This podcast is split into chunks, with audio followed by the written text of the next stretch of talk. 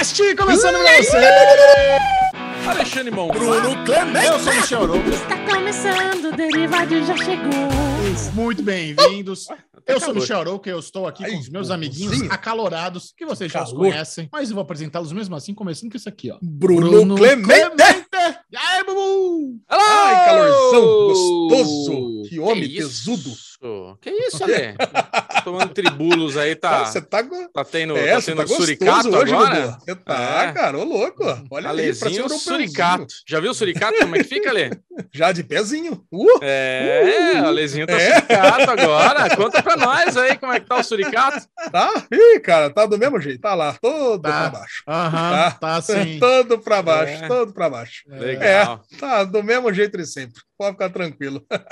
Maravilha, Alezinho. Aqui em Campinas, calor. Aí em São Paulo tá friozinho, né? Porque o Bubu Não, tá, tá todo de gostoso. manga comprida. Tá, Tá de manga quentinho. comprida que eu tô vendo. Martelão atrás do Thor, todo de pezão. Mas eu quero saber, Chechel, tomando seu Nescafé ali, na canequinha vermelha, suma, mais sorridente do que nunca. Como é que Olha, tá, Chechel? Conta pra nós. só, Bubu, Alezinho do Citrato, né? Não precisou- nem esperou se passar a bola pra ele. Já chamou. Gostei de ver. Alezinho do citrato. por aqui, tudo ótimo. E eu queria, inclusive, né, aproveitar esse bom ânimo, essa alegria e dar as boas-vindas a toda essa audiência maravilhosa do Derivado Cast. Ai, que gostoso. Parabéns, você está assistindo o Hum. podcast número um do Brasil em áudio e vídeo e você pode estar Number ouvindo no Spotify, no Deezer Ó. e nós te convidamos a vir ao nosso canal do YouTube e assistir. Se inscreva lá no YouTube, dê like, o YouTube é muito gostoso, o YouTube está crescendo bastante. No YouTube também tem o Daily. Pocket, tem os bloquinhos ali de assuntos pertinentes, momentâneos e quentinhos. E por aqui, Ó. a gente sempre começa esse delicioso bate-papo com o Aruvenger!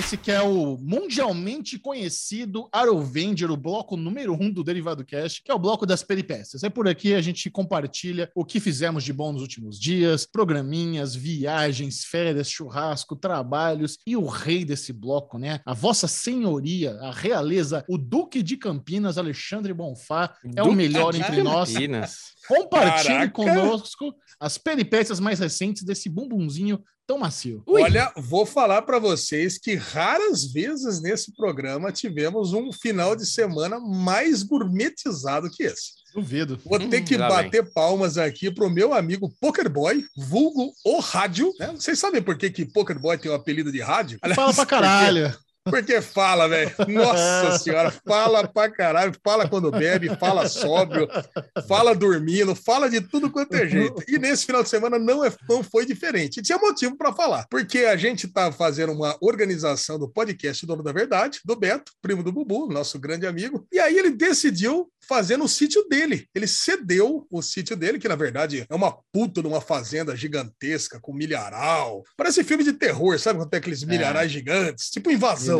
Sabe? A filha da colheita. Aí não dá. É, velho. Nossa, colheita. Negócio, cara, é a perder de vista. É a fazenda do Poker Boy a perder de vista. E ele não poupou esforços para fazer uma festa pra gente. Assim, 30 convidados selecionados a dedo ali do, do grupinho dos apoiadores do podcast. E a gente foi chegando no sabadão e Poker Boy comprou as melhores carnes, comprou os melhores insumos ali pro churrasco e contratou um churrasqueiro. Que eu vou falar pra você, eu tenho implicância com, com churrasqueiros, cara, que fazem, que são contratados. Normalmente o cara já quer chegar, já quer botar todas as carnes de qualquer jeito, já quer servir e já quer ir embora. Normalmente é assim, né? Esse aí não, cara. Pensa num cara gourmet. É estilo Bubu. Sabe Bubu, que é o churrasqueiro gourmet? Cara, o cara vai lá, ele pegava os prime rib. Então a gente tá lá sentado, batendo aquele papo gostoso. Daqui a pouco vinha o prime rib, cara, cortadinho, com umas pimenta dedo de moça, de enfeite, uns molinhos. Aí vinha um- umas costelinhas com barbecue de goiaba, linguiça com maionese de limão siciliano. Cara, mas é assim. Parece que eu tava sentado num barzinho da Vila Madalena, com porçõezinhas especiais, uma atrás da outra. Cara, é impressionante, cara, mas uma gostosura, cinco horas seguidas, não parou de vir carne, uma atrás da outra, e a gente com aquela quantidade de chopp exorbitante, né? Que foi comprado lá. 60 litros, quer dizer, quantidade de chopp exorbitante. Foi 60 litros de chopp, os primeiros 30 litros não duraram nem duas horas, né? Então, foi um negócio, se extinguiu o, o chopp Pilsen, como eu falei, aliás, eu vou ser obrigado a falar isso aqui. Eu falei, chopp IPA, é um negócio assim, né? O Bubu gosta de chopp IPA, né? A Chechel também gosta de um choppinho IPA, perfumado, aquele negócio mais. É, é, mais para gostos de quem gosta de tomar uma cervejinha, duas. Isso, aquele... não dá para tomar o dia todo, IPA, não dá. Cara, cervejeiro raiz mesmo, gosta de chopp lager, chopp pilsen, vai tomando um atrás do outro. Mas dito e feito, né? Começou a servir o chopp ali meio-dia, duas horas da tarde, acabou 30 litros de chopp. Não tem, o pilsen. Aí o, o IPA sobrou. Aí foram comprar mais chopp, voltaram com 50 litros de chopp mais. Falei, porra, agora esse aqui vai a noite inteira. Agora, meu, é, nada como o prazer, né, de conhecer pessoas que você está ali conversando no grupo do podcast durante um bom tempo, vai conhecendo, trocando aquela resenha. Agora, teve uma coisa que aconteceu nesse, nesse encontro que realmente me deixou impressionado. E poucas coisas me deixam impressionado em churrasco. Um dos membros aí do, do, dos apoiadores do podcast mora em Miami, cara, que é o Márcio, que é amigo do Beto. E de repente, cara, chegou junto com o Beto o Márcio. pro churrasco. Cara, o cara saiu de Miami para vir num churrasco em Sumaré, para voltar no dia seguinte de manhã. Ô, cara, vocês têm ideia do que, que é isso, cara? O cara saiu de Miami numa quinta-feira à noite, chegou na sexta, passou o dia inteiro no churrasco e foi embora no domingo. Cara, e olha, eu vou falar, cara, eu, eu tenho disposição para ir em churrasco, mas eu não sei se eu iria num churrasco em Miami no sábado para voltar no domingo, não. Zero Puxado, rolê. É. Caramba, cara, olha olha, tanto que eu botei no grupo lá no, do podcast. Falei, olha, qual a desculpa de vocês agora, hein? Quero saber só quem não veio no churrasco. E aí, qual a desculpa de vocês? Eu tirei uma foto do Márcio, inclusive tá no meu Instagram, Lebon Fá, tem uma foto minha com o Márcio. É um ah, cara que eu converso já faz uns dois anos. Carequinha. Eu vi a foto e falei, ué, quem que é esse Pelegrino aqui com a lei que eu não conheço? É o brother de Miami. ah, não conhecia, não, não, conhecia pessoalmente. Cara, um cara, cara sensacional, cara. Conheceu o mundo inteiro já. Tava contando as histórias quando ele foi no Sri Lanka, no Mali, na China, foi preso em Vladivostok. Caraca. O cara, Nossa. ele tava indo para Vladivostok só porque ele jogava War. Quer dizer, a gente que é nerd sabe, né?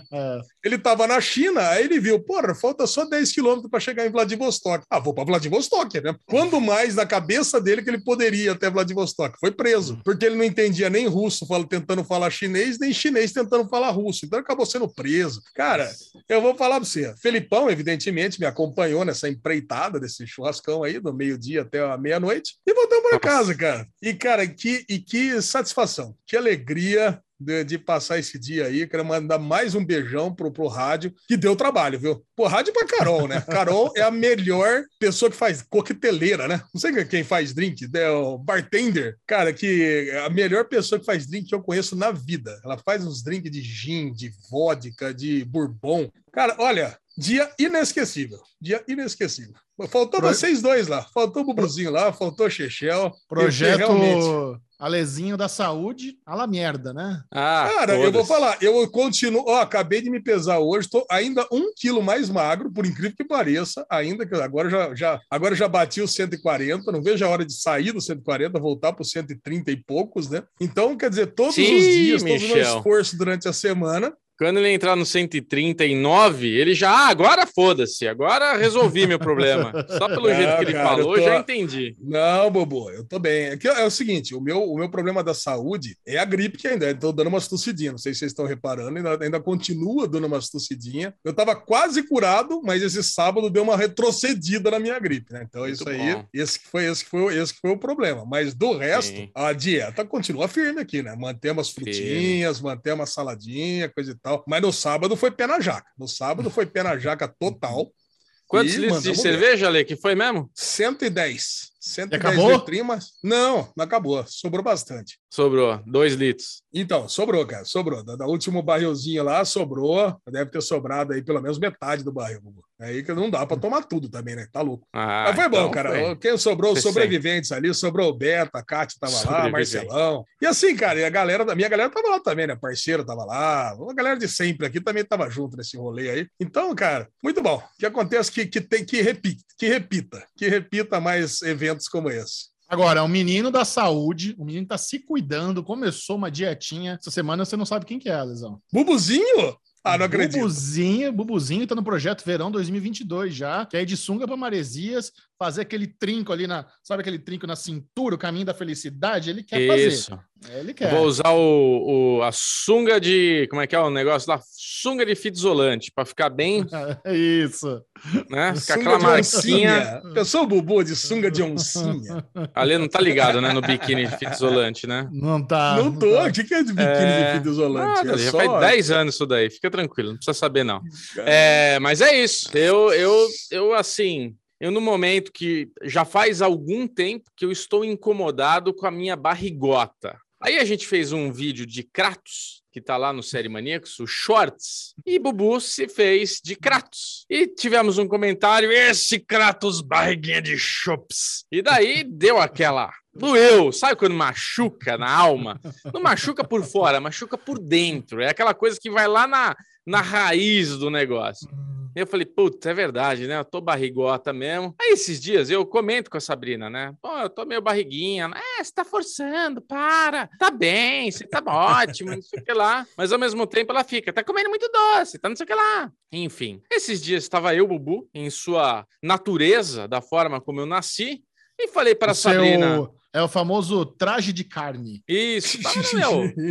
Tava naquele chassi de grilo, né? Naquela coisa ali estampada. E falei para a Sabrina: ó, aqui, ó, tô barrigota, tá vendo? Ela para de forçar. Eu falei: não estou forçando. Não tô forçando. Aperta para você ver. Ela está duro. Eu falei: pois é, minha barriga é durinha assim mesmo, mas a, a banha é molinha aqui, ó. Ela não, tá Gordura dura a barriga. amarela. Aí ela falou: "Ah, você me contou do Ale que é gordura amarela, então tá muito ruim, não sei o que lá. Falei, nossa, aí a reação dela foi de tipo, meu, tá horrível, preciso me cuidar. Então, final de semana, deu uma extravagada nos docinhos, brigadeirinho de, de, de leitinho com não sei o quê, uvinha, churros. Imaginou? Segunda-feira cheguei. Teve, teve festinha infantil?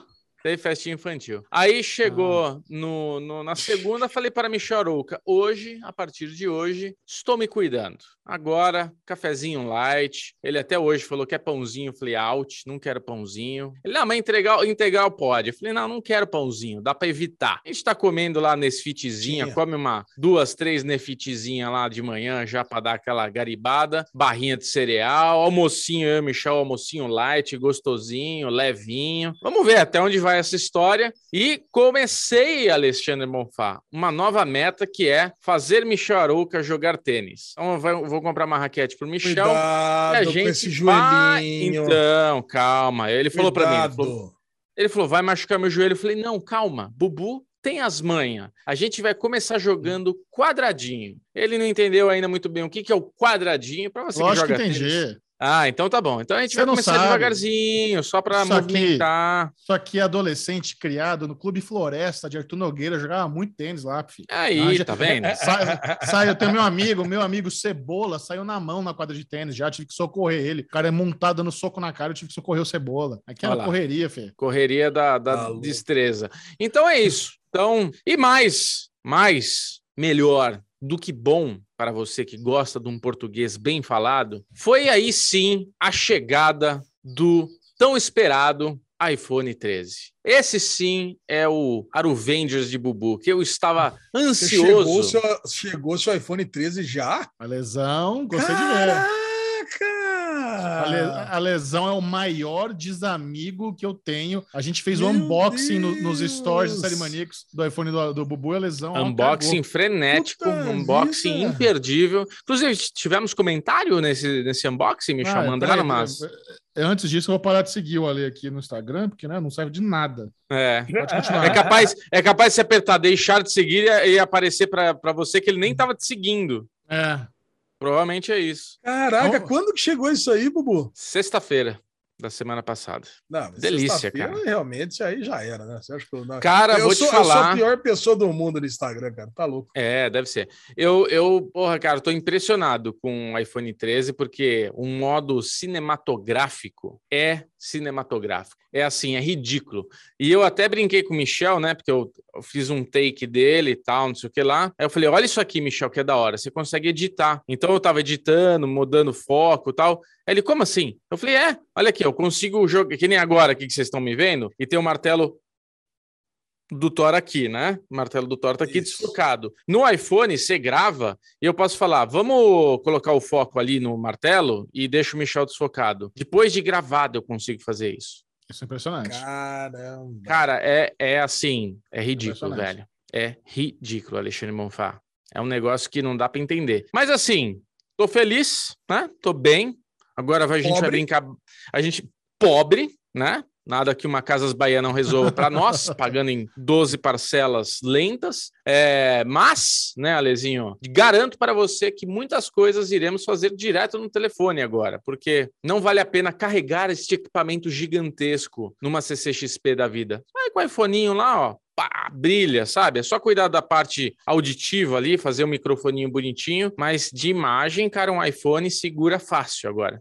Impressionante. Verdade, Dá pra, dá pra fazer um Impressionante. curta Boa. no celular agora. Dá, dá pra Incrível. fazer um curta no celular, cara. A gente, Muito a bom. curto prazo, está colocando em risco as profissões de muitos profissionais da, da, da categoria cinematográfica, cara. Porque, porra, no celular hoje você faz tudo. Fora que ele tem um controle de estabilidade ridículo, né? Então você liga a câmera e começa a filmar com ela em movimento. Cara, parece que ela tá num glide, parece que ela tá num gimbal. Ela não treme, ela, ela vem aqui, ó.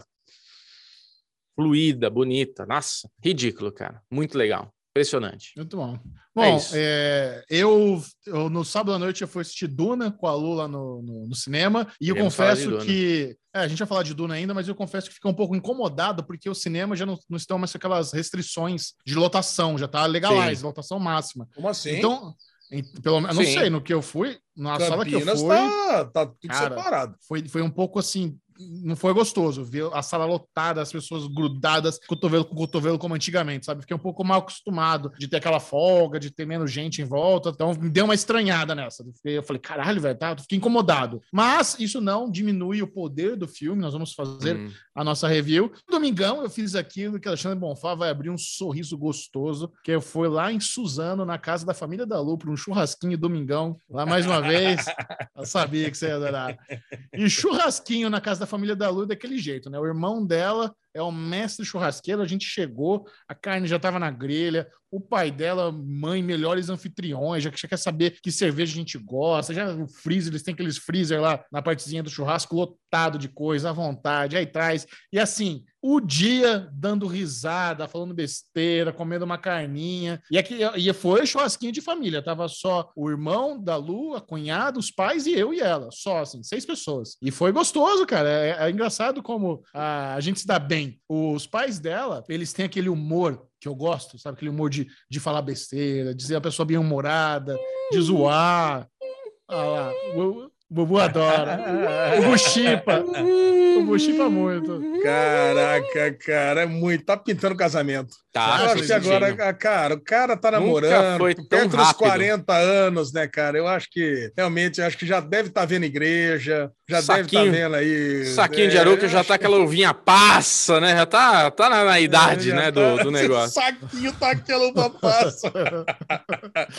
Eu até zoei ela. Outro dia a gente tava no carro, né? Aí passou aqueles bufês de casamento, ela ficou olhando. Eu falei, opa, o que que tá acontecendo aqui? É, Não, que que- é isso? Você tá namorando buffet já de... Imagina, eu tava olhando, não sei o que que tava do lado. Eu falei, é, tô de olho. Ó, esse é irmão desse, filha. Tô de olho aí. Esse é irmão desse. É brincadeira. Faz muito tempo que amigo meu não casa. Acho que o Chechão tem que casar mesmo. Acho que Tá eu na hora. apoio. Você tá com saudade de ir num casamentinho, Alezinho? Botar aquela roupinha social que Não. você adora? Não, não, não, não, não, Um- não, um não, não, não, não, não, parou, parou, parou, parou, parou. Você ficou muito velho, passou da idade de casar de roupa social. Pode ir em qualquer roupa, fazer um Imagina. casamento numa chac, uma chacrona, chacrona, Chacrona. chacrona, chacrona. Vai seu Aham. pai mesmo, seu pai faz o casamento na chácara lá, tá tudo Ele certo. faz. Isso, aí vai lá, roupa Mas de banho, traje de festa, E- sabe? Você me, conhece, você, me, você me conheceu hoje, você me imagina fazendo casamento na chacrona.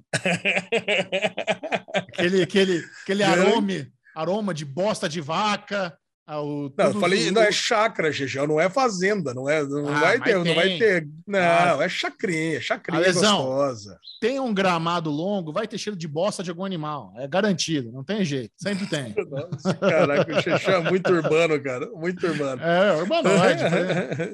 Bom, vamos fazer o seguinte. Eu sei que as pessoas estão meio querendo saber o que aconteceu, quais são as principais novidades da cultura nerd pop geek global. Então, sejam muito bem-vindos ao Daily News!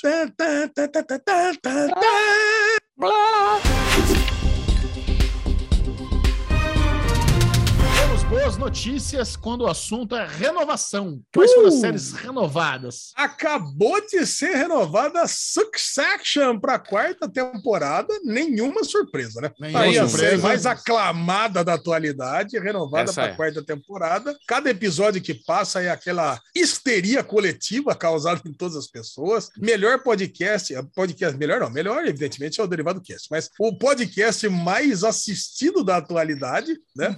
Que é o podcast Succession, presidido por Chechel e Carol Moreira. Olha aí. E agora Ó. renovada para a quarta temporada. Aliás, mais uma vez, eu quero agradecer de coração essa audiência maravilhosa É. do Derivado Cast que inunda o YouTube da HBO Brasil lá no podcast Succession, dizendo: Vindo do Derivado Cast. Gente, adoro isso. Cara, É, e assim, muito diz, a lesão, dis- disparado, a maioria dos comentários. Vindo do Derivado Cast, vindo do Derivado Cast. Então, toda segunda-feira, quando sair o episódio lá no YouTube da HBO Brasil, pode, pode flodar. Comenta, vindo do Derivado Cast, eu adoro isso. Muito obrigado pelo apoio de vocês. Tá indo super bem. É, Tá. Fizemos um, um estudo de audiência, Lesão. Esse podcast de Succession, apresentado pela Carol e eu, é o podcast de maior engajamento na história da HBO Brasil. Desde que eles começaram a fazer podcast em 2019, nenhum outro, de nenhuma outra série que eles fizeram, esses podcasts companion, teve tanto engajamento no YouTube como o nosso. E eu tenho certeza que isso se deve muito à audiência do Derivado Cast, que é firmeza,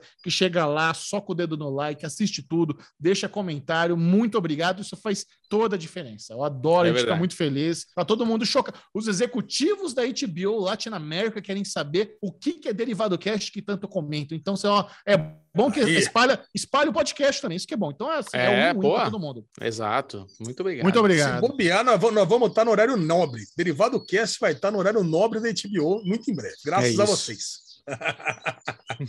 Outra série que renovou, para minha alegria e de mais uma meia dúzia de pessoas aqui no Brasil, Chechel e Bubu não, The Mythic Quest, renovada para terceira e quarta temporada. Sucesso. Cara, E como foi legal, né, ver o nosso querido protagonista lá interagindo com o Anthony, é, o Anthony Hopkins, né? Anthony Hopkins é, e com, é, o, Tony e com o Ted Hopkins. Lasso. Isso. Anthony Hopkins e com o Ted Lasso lá, o Jason Sudeikis. Cara, que legal. vídeo. Esse vídeo me representou demais, né? Porque ele Muito. parecia eu tentando falar de Mythic Quest 6.2. Aí, ah, até essa série? O que é essa série mesmo?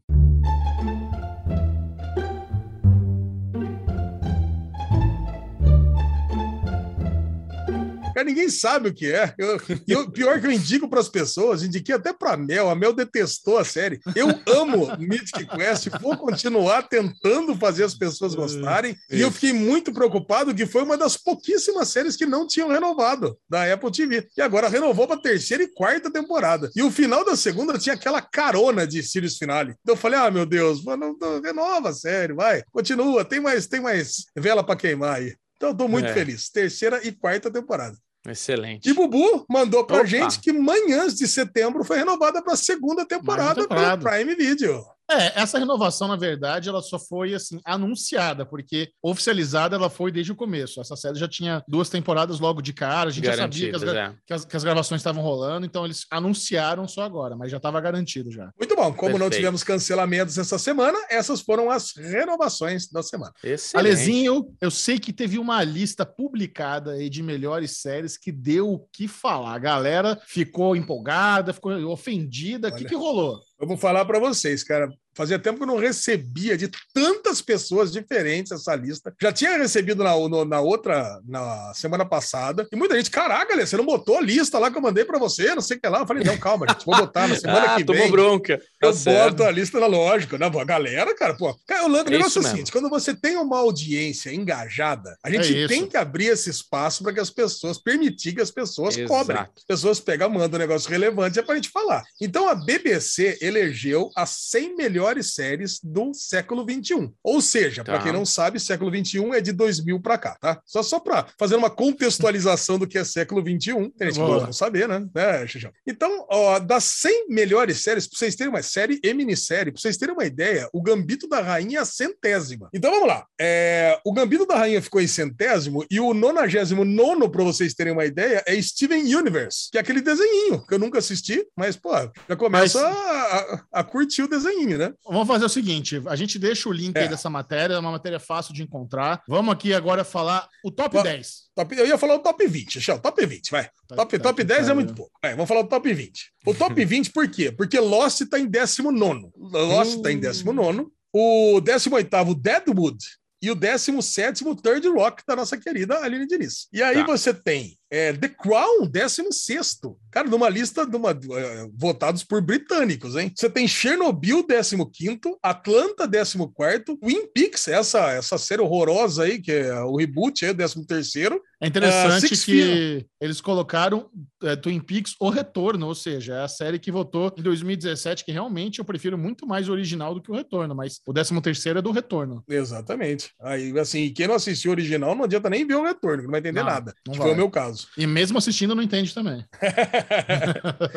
Si- Six Feet Under em 12, aí acho justíssimo. Uma puta uma série. BoJack Horseman, assisti só duas temporadas, mas eu acho que vale a pena. E aí começa. Aí sim, chegamos no top 10 do Chechel aqui. Em décimo lugar tá Succession. Em nono lugar, aí vem uma. Aí é óbvio, né? Uma injustiça, mas uma injustiça praticada por britânicos. Tá The Office, mas UK do Rick Gervais, não o The Office, o americano. Você tem em oitavo lugar The Americans, sétimo lugar Leftovers, para alegria total do Chechel, nossa também, minha do Bubu também. Sexto lugar I May Destroy You, caraca, hein? Sexto lugar, melhor série de, do, do- do século XXI. Quinto lugar, Game of Thrones. Quarto lugar, Fleabag. Terceiro lugar, Breaking Bad. Segundo lugar, Mad Men. E primeiro lugar, The Wire. Cara, Caraca, eu, eu, cara. Eu gosto muito dessa lista. Eu acho o top 3 irretocável. Breaking Bad, Mad Men, The Wire, perfeito. Gostei muito disso. É, essa lista é muito boa. Eu acho um pouco perigoso. Cara, Succession, pra mim, é uma das minhas séries favoritas, é uma das melhores séries da atualidade. Mas você pode notar que é a única aqui do top 10 que não foi finalizada ainda. Eu acho arriscado colocar Succession no décimo lugar, sendo que tem chance ainda de gringolar. Quem disse que a próxima temporada vai ser boa? Provavelmente será. Tem, sabe, mas a gente não imaginava também que a temporada final de Game of Thrones ia ser uma merda. Então É. eu, eu, eu seria mais cauteloso e colocaria apenas séries finalizadas. Essa é uma lista muito difícil, porque eu não Muito consigo. difícil. Eu não, eu não consigo misturar série, minissérie, animação e falar essas são as 100 melhores séries do, do século XXI. Eu teria que dividir. Falar, essas são as melhores séries, essas são as melhores minisséries, essas são as melhores animações. Mas, no geral, cara, eu não sei o que as pessoas tanto reclamaram. Eu achei a lista muito, muito boa, sabe? O top Não, 10 é tá- que O The eu acho que eu UK, sei, eu acho que eu sei o problema, porque você Ah. pega no, no- eu lembro quando a gente estava olhando juntos e quando você vê, porque falando assim 20 é nós, mas quando você começa a ver a 100, tem série que tá lá embaixo que não deveria estar atrás de uma série que você fala, ah, imagina, vai estar atrás dessa série aqui, entendeu? Então eu lembro dessa reação que eu tive, inclusive, de algumas séries que estão super bem ali em 30, 40, e as que estão lá em 80 e poucos são umas puta série boa, que todo mundo, que é unânime. Tipo, porra, Eu, eu acho que, por exemplo, uma lista que tem, uma lista qualquer, que tenha É. Crazy Ex-Girlfriend e não tem Mr. Robot, ela tá completamente errada. Ela tá invalidada, tá? não tem Mr. Robot nessa, lista- nessa Não, não 100. tem Mr. Robot. Acabou. Tem, sei Já lá, The cagou. Comeback e não tem Lydian. Pra mim tá fora. Não É. tem Dark e tem, sei lá, Catástrofe, que eu não sei nem o que que é. Pois é, Não Dark, tem puta Lydian e tem The Killing. É. Quê? Ah, Puta cara, fenômeno, Dark, dizer- né? Como é que não tem Dark? Então, é que essa galera não deve ter assistido. A verdade é essa. Eu, eu pre- É. eu presumo que essa galera não deve ter assistido. Mas aí, temos uma essa listinha para comentar aqui. Não, né? Da- Dark tá sim. Dark é o número 58. Ei, A. Dark tá aqui? Então vamos ver aqui, número 50. Ah, verdade, Dark, Dark tem. Mas tá lá embaixo, né, na lista. The, Tá louco. The, The Killing também, é o número 78. Então, tem The Killing, mas não tem, não tem Legion. Sei lá, sabe? Que é muito melhor. É. Porra, mas ó, mas tem Louis, tem Hannibal, tem umas, tem umas coisas boas. Cara, Show Me a Hero, eu fiquei surpreso de colocar Show Me a Hero aqui, um flopaço da HBO. Mas assim, É. é, mas listas sempre são polêmicas. Sempre. Só que eu recomendo todo mundo assistir esse top 10, cara. Tá muito, muito incrível. O que eu ia falar do The Office UK é o seguinte: eu gosto muito mais do The Office americano. Eu colocaria o The Office americano aqui no top 10 com facilidade. Só que o argumento é: não existiria The Office americano sem UK, sabe? Então é um bom argumento.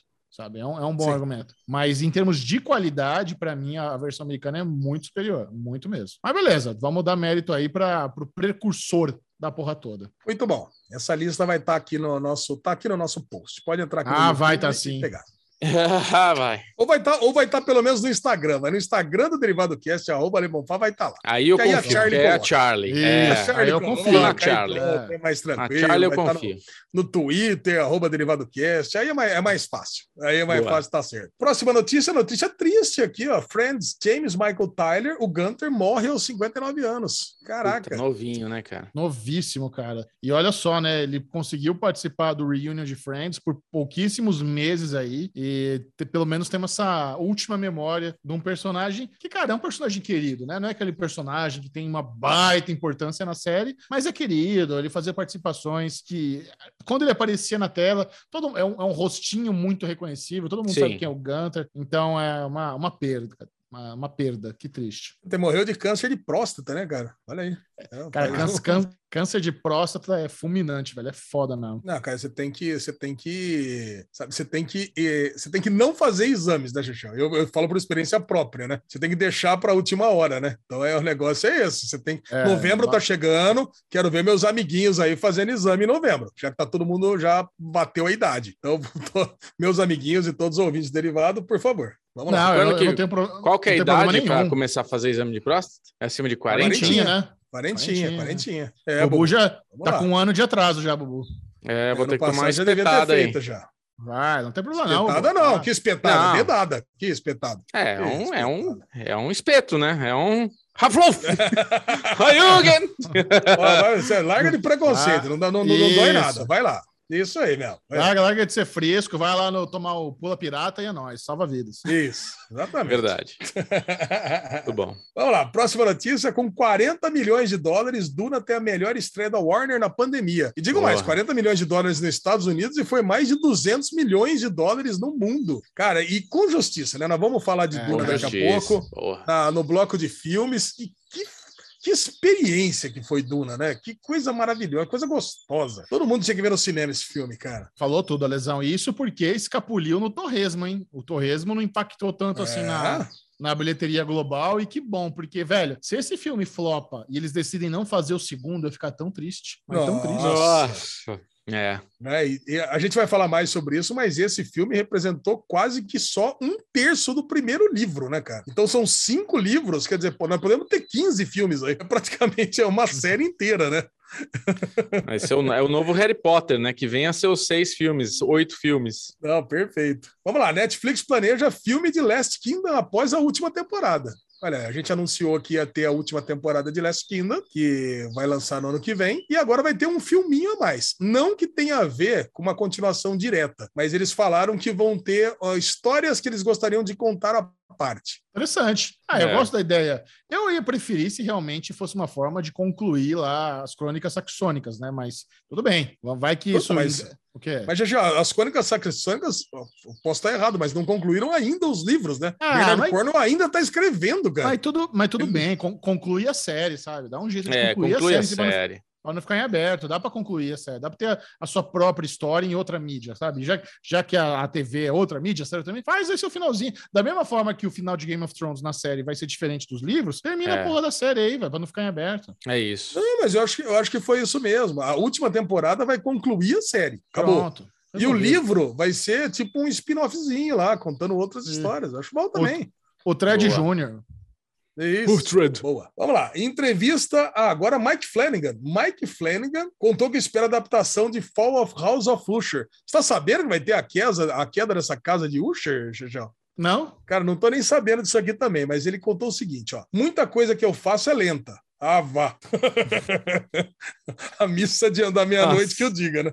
É. Agora ele falou: ó, muita coisa que eu faço é lenta. A, a- a queda da casa de Usher é frenética, é uma explosão, é uma série agressiva, rock and roll, acima da média, apenas violenta, insana e mais horrível do que qualquer coisa que eu já fiz, de longe. Vamos extrair todo do elenco, do grupo intrépido de atores e algumas caras novas e vamos arregaçar. Caraca, olha aí. Você bota uma, vocês botam uma fé nisso do Mike Ah, Flanagan? Ele é bom, cara. Ele é bom pra caralho. Eu acho que a gente não curtiu a missa da meia-noite, mas tam- todo mundo curtiu. A, É. a Hill House, Hill House estourou, Blind Manor tem fã. O cara é bom. Bota fé, sim. Cara, é, a galera ficou indignada da gente não ter gostado da Missa da Meia-Noite, né? Assim, na verdade, assim, o Chechel gostou pouquinho e eu detestei, né? Então ficou nessa, É. esse equilíbrio aqui do Derivado Cast, o Bubu nem viu, Sorte a Eu dele. não quero brincar de coisas de dar medo. Tô, tô Não dá boa. medo. É, é Ah, só dá historinha. medo, dá sono, não dá É, medo, dá dá sono, é medo. Eu É. tenho medo, gente. Deixa eu em paz. Não dá medo. E, e se eu dissesse pra você, a última notícia do Daily News essa semana, e se eu dissesse pra É. você que Mike Flanagan também tá querendo fazer um Star Wars do terror? Animal. Ah, Animal, cara. Porra, eu Aí eu acho que eu boto fé. Aí eu acho que eu boto fé. Ah. Ele quer fazer um filme e ele já mandou lá, né? Já que ele tá em alta mesmo, na, na- nos streams, em Hollywood e tudo mais, ele já mandou lá um fax. Mandou um fax, não. Mandou um e-mail. Fax é foda, hein? Ele mandou um Porra. e-mail lá pra, pra galera da produção lá da, da Disney e a galera já meio que assentiu. Falou: "Ué, você tá afim, vamos conversar. Vamos, Olha aí. vamos, vamos conversando. Imagina Caralho. o, pau, o, Palpatine puxando seu pé à noite. Tá doido. Palpatine Ah, zumbi. Bubu. É, Bubu, já velho. pensou? Uns Stormtrooper Bubu? Uns Stormtrooper Bubu, não. Uns Stormtrooper zumbi? Esse é da hora, sim. Stormtrooper Bubu. Um monte de cara aqui em barbudinho. Fram, fram, fram, Os clones do Bubu. Vai ser, vai ser Kirby no espaço. Nossa senhora. é. Falaremos de Kirby também. Cara, muito bom. Esse foi o Daily News da semana. Muito bom. Agora se prepare para a batalha, se prepare para a treta que está Ai. começando Vou me a preparar. guerra de streaming.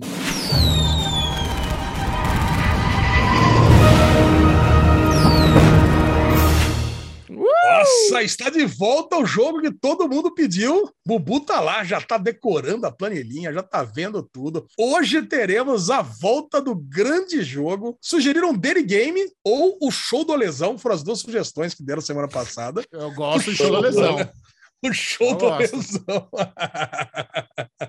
Onde os nossos amiguinhos, ao fim de todos os lançamentos que serão citados nesse momento de todas as plataformas de streaming, competirão um com o outro, Chechel e Bubu, para ver se eles captam qual que, quais que foram as predileções da nossa adorável audiência. Isso. Vamos lá, Lesão. Vamos lá, começando, começando os lançamentos pela Netflix, surgiu algo que eu não faço ideia do que seja, algo alemão, chamado Life is a Glitch with Julian Ban. Bonito Juro, nome. Não faço ideia do que seja.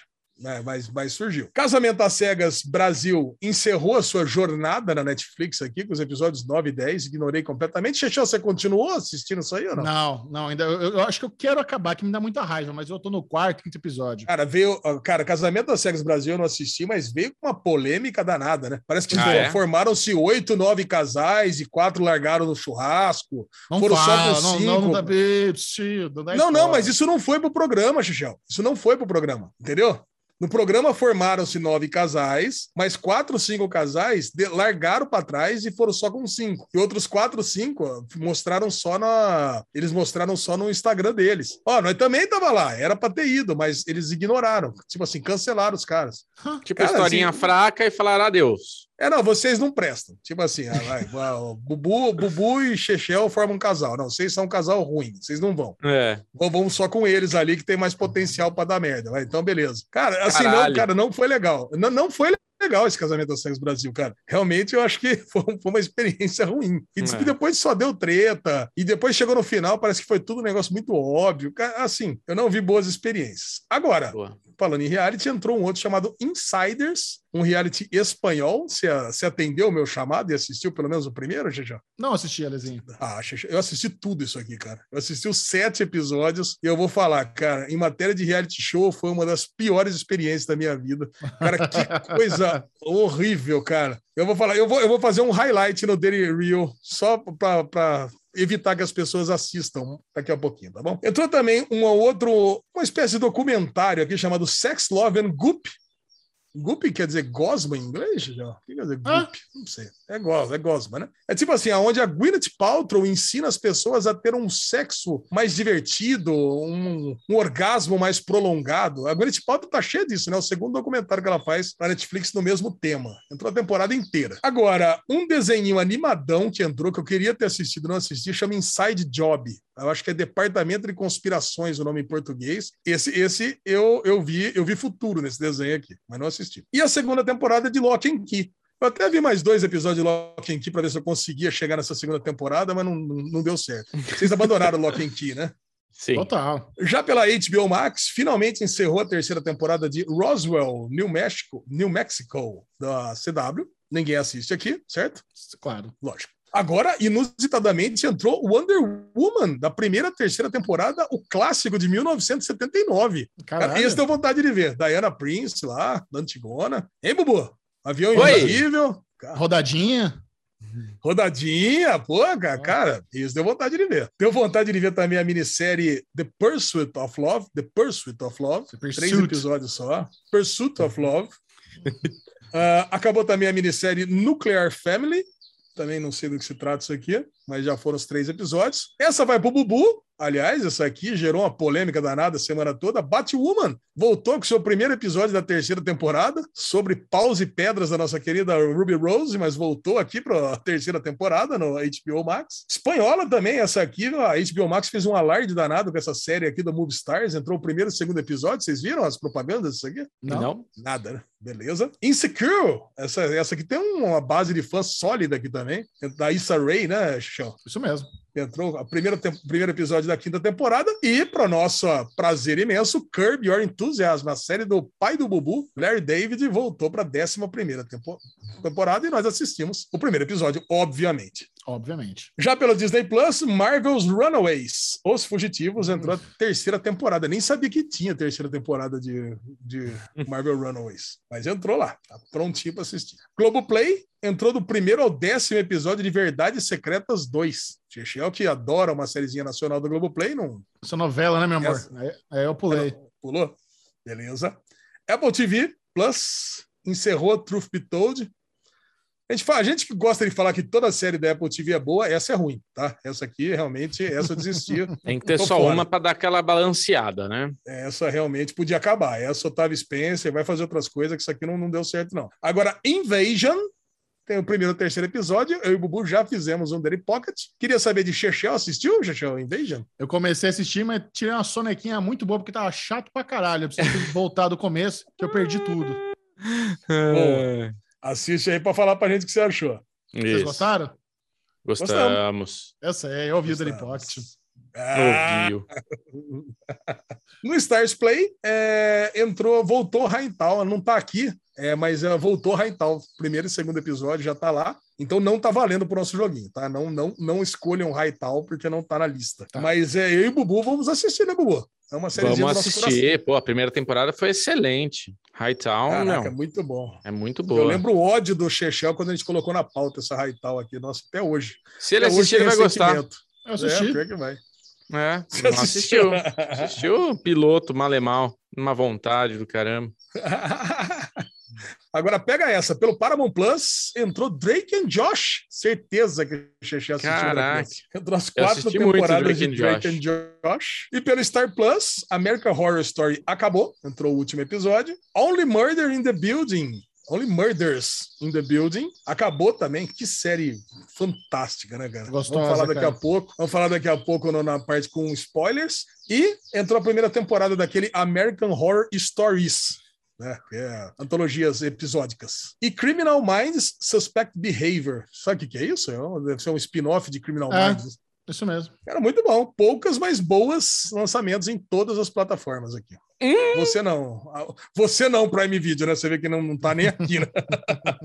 Nem brincar. Meus amiguinhos, essa semana finalmente eu implementei ah, o campo de que as pessoas poderiam deixar mensagem para nós enquanto quando elas forem sorteadas. Então Aê. tivemos 556 amiguinhos que deixaram mensagens pra gente e eu vou ler a mensagem. Tomara que não seja um insulto, mas tudo bem. Vamos ver, Vamos ver a mensagem. Se for um insulto, eu leio a mensagem da pessoa de cima, tá? Isso. Vai, Bubu. Não, escolha o- Se, se, se for um insulto, a gente lê e a gente zoa a pessoa de volta. Pronto. Isso, Pronto. boa. Isso, Aí você tá exatamente. vamos ser pedindo. justo. É, tá pedindo pra ser zoado. Vamos lá, Lezinho. Eu estou pedindo normalmente sempre com o número 2, então vou dar uma mudada hoje. Vamos chamar o número 77. Uh, 77 para Bubu. Muito bom, Bubu. Você chamou Sávio Souza. Sávio Souza, que diga de passagem. Ah, desculpa, não. Sávio Souza não. Ah, agora eu falei Sávio Souza. Fazer o quê? Sávio Souza, que não exerceu o seu direito de mandar uma mensagem para gente. Então, sem mensagem para nós. E Sávio Ah, um Souza, abraço. Um beijo de Um qualquer beijo pro forma para Sávio. Souza. Um Maravilha. salve pro Sávio. Um salve Sábio pro Souza, salve, Souza, salve, salve, Souza, salve, salve, sávia, salve. Boa, Ale. Moleque sofreu a vida inteira bullying na escola com isso e tá proliferando.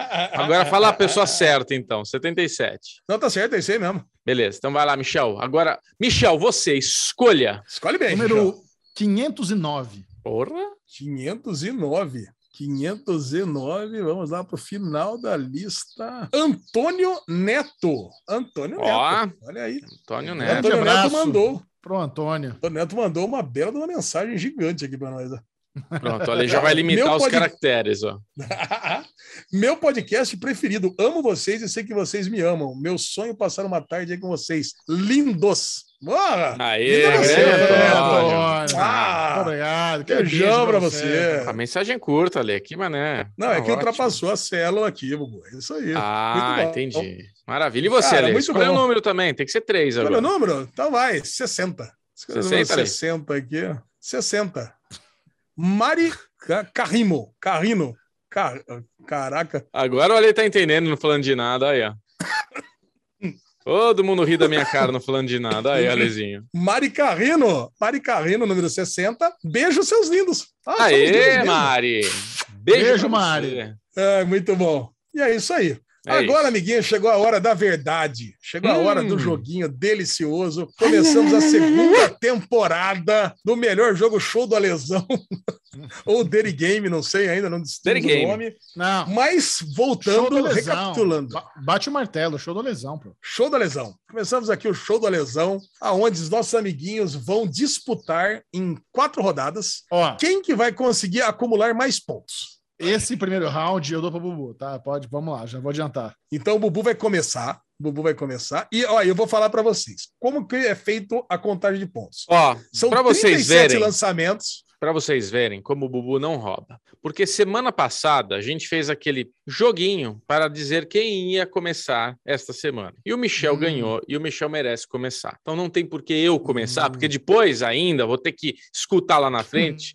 Ai, o Bubu sabia que era minha vez e não falou nada. Então hoje é a vez do Michel, tá? Para não falar que eu roubo. Tá bom. Então vamos lá. É, como que foi feita a pontuação? É aquela pontuação clássica já do final da, da temporada passada, aonde exatamente o meio da tabela vale zero pontos, aí sobe de 1 a 18 e de 1 a 18 do meio para o começo e do meio para o final. Só que episódios que não, não são lançamentos, ou seja, não estão começando agora, tem metade da pontuação só, ok?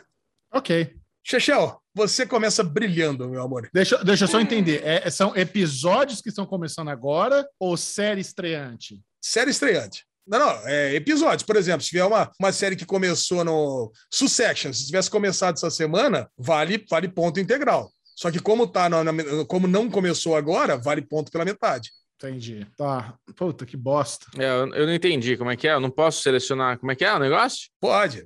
Por exemplo, se você escolher uma série, um É. episódio que já tá, que já vem correndo, né? Que já que Tipo não iniciou Succession. essa semana, Succession tá, no, tá no segundo episódio. Como tá É. no segundo episódio, vai valer metade dos pontos só Hum, que ela teria. hum. Pode Vamos ser lá. uma boa, porque porque ela pode estar lá entre as primeiras, né?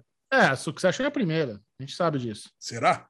É Será? a primeira. Vamos, vamos, vamos, vamos começar lá para baixo. Vamos tentar Criminal Mind Suspected Behavior. Criminal Mind Suspect Behavior é um, bom, é um bom chute porque é uma temporada, né? Criminal Mind Suspect Behavior é a 26 colocada. Valeu sete pontos pro Gergel. Caraca! Olha, Ah, começou Bom, mal. bom. Sete é pouco. Bom, 7 a 0 para Gergel. Sete é pouco. Vamos lá, Bubu.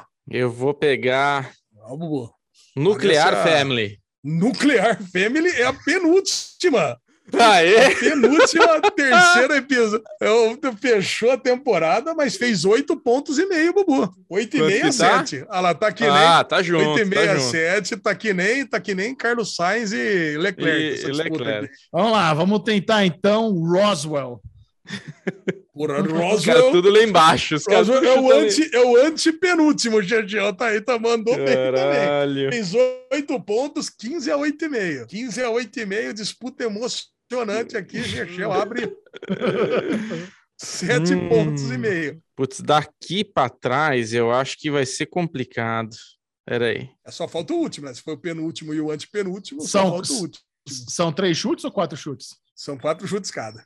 Tá. Eu vou de Invasion. Vamos ver onde tá Invasion. Vou dar um chute. Porra, Invasion. Invasion mandou. Invasion entrou. Invasion agora. é, o, Invasion é o quinto colocado. O Bubu fez 14 pontos. Caralho. Porra, é isso. Porra, o Bubu 22,5 a 15 no final da segunda rodada. Agora foi uma Aí. virada boa, 7 pontos e meio de vantagem. É isso. Vamos tentar Life is a Glitch. Life is a glitch. Melhor Life risada is a da lei. glitch. Ó, 33 colocado. Ah. o Chechel também faz 14 pontos, Ah, cara. Mandou, caralho. mandou bem pra Ah. caramba. Cara, ela 29 a 22,5. Retoma, retoma a liderança. Botou o cavalinho lá na curva. Cara, muito bom. Vamos ver, Bubu. Caraca. Deixa eu pensar aqui. Se eu pegar uma que entrou agora, é golaço, é isso? Aí é ponto Life cheio. is a- Life is a glitch foi foda. Deixa eu ver aqui um- uma boa. Aquela delícia, hein? Estão mandando muito bem nesse jogo aqui. É, tá difícil. Vai seguro que é o último, Bubu. Vai de, de Succession que você ganha. Não, eu vou de Kirby. Kirby, Kirby Your Enthusiasm, que lá voltou agora, já mandou bem por causa disso. Foi oitavo lugar e fez 11 pontos do Tá Bubu. bom. Cara, Hum. porra, 33,5 a 29. Fechou a terceira rodada. Agora começamos a última rodada com o Chechel. Não, o Bubu já escolheu as quatro dele, não? Não, Não, você três, você começou? começou. Não. Ah, então a minha última agora. A última. Vamos lá. Vamos tentar buscar o, o bottom. Drake e Josh. Puta, eu ia votar Drake nesse. Josh, cara, mandou bem pra caramba. Foi a sétima colocada. Fez Hum. 12 pontos o Chechel. Cara, 41 a 33,5. O Bubu precisa fazer agora nada mais, nada menos do que 7 pontos e meio, pelo menos, para ganhar. Ah, tá fácil. Se ele jogar seguro, ele ganha.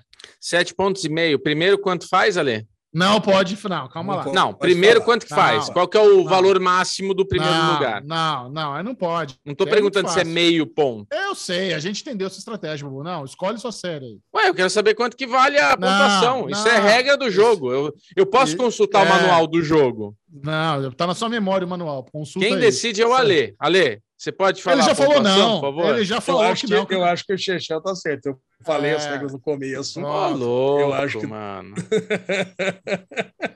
É sua ridículo série. isso. É ridículo. Agora, agora, eu acho que se eu falasse agora, seria um, um- seria um puta num boi mesmo. É, mas tá Eu fácil. falei no É- tá, é só jogar foda-se, seguro que você ganha.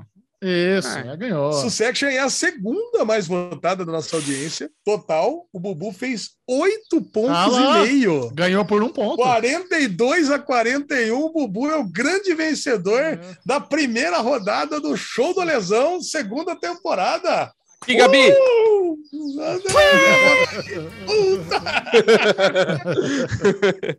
Caraca, que aperto! É impressionante que vocês conseguiram bater. Se fosse batalha naval, vocês iam, vocês bateram nos dois cruzados, nos dois submarinos, tá ligado? Que são os dois É. que valeram mais pontos, que é o Life is a Glitch, 14 pontos, e o Invasion, 14 pontos. São os dois que valiam mais pontos de todos. Cara, então foi muito bom, cara, foi muito bom. Aqui, os cinco primeiros, pra vocês terem uma ideia, o primeiro não foi Succession essa semana, foi Only Murders in the Building, que pra Olha. nossa preferência. E terceiro, quarto e quinto, só séries da Apple TV Plus, Foundation, The Morning Show Invasion. Mostrando Caralho. que realmente o nosso público Não. é Apple TV Plus. Eu e o Bubu não temos nada a ver com isso por causa dos Daily Post, tá? Ó, e eu tenho certeza que o Michel não viu, não sei se o Ale viu, mas vai estrear uma série coreana na Apple agora. Isso é Dr. Brain. Dr. Brain. Lógico que eu vi. Lógico que eu vi. Você viu? Você viu isso daí, Michel? Tá sabendo, Dr. Brain? Tô, tô sabendo. Caraca, velho, a Apple tá investindo, ela já viu, ela... porque assim, esse Dr. Brain, como é que entra no catálogo, né? Que começou esse hype de série coreana. E porra, a- parece que a Apple já tava ligada nisso, né? Que já tem uma série encomendada estreando agora da Ah, de, né? Fudido, cara. Daqui bom. frente, cara, Coreia. Eu vou falar no Derigusta de My Name também. É que eu É. adorei, cara. Tô adorando essa série, cara. Daqui pra frente, cara, você pode ter certeza. Vai hypar muita coisa da Coreia. Muito, muito. Agora, ah, da Ásia, quem né, que Ale? foi- Porque aquela série japonesa também é muito foda, né, cara? Alice in Borderland. É, Alice in Borderland. É, exatamente. É. Agora, qual que foi o network preferido da nossa audiência? Eu Segundo- voto em Apple. É, É, que é- primeiro. É, pô, mas acho que o Star Plus vai estar em segundo, não? Primeiro lugar é HBO Max, com o primeiro lugar. Olha, Cara, Cara, é impressionante. O, o que, que- o que trouxe para cima é a HBO Max, porque tem a- o Succession em segundo, depois tem o Kirby de volta, mas tem Young Sheldon e Doom Patrol também, que tá lá entre os, entre os, top, os top 15 ele fazendo sucesso. Uhum. Mas só com 28% contra 25% do Apple TV Plus, 17% de Star Plus e 14% de Netflix. O resto tudo abaixo Olha disso. só, cara. Mas Caramba. todas essas informações, lista completa do nosso público, mais lista da- das plataformas, tudo no nosso Instagram e no nosso Twitter, arroba DerivadoCast, para vocês. Muito bom. Maravilhoso. Agora, tio Sam te chama para a corrida porque chegou o momento de comentar sobre o Grande Prêmio dos Estados Unidos da América.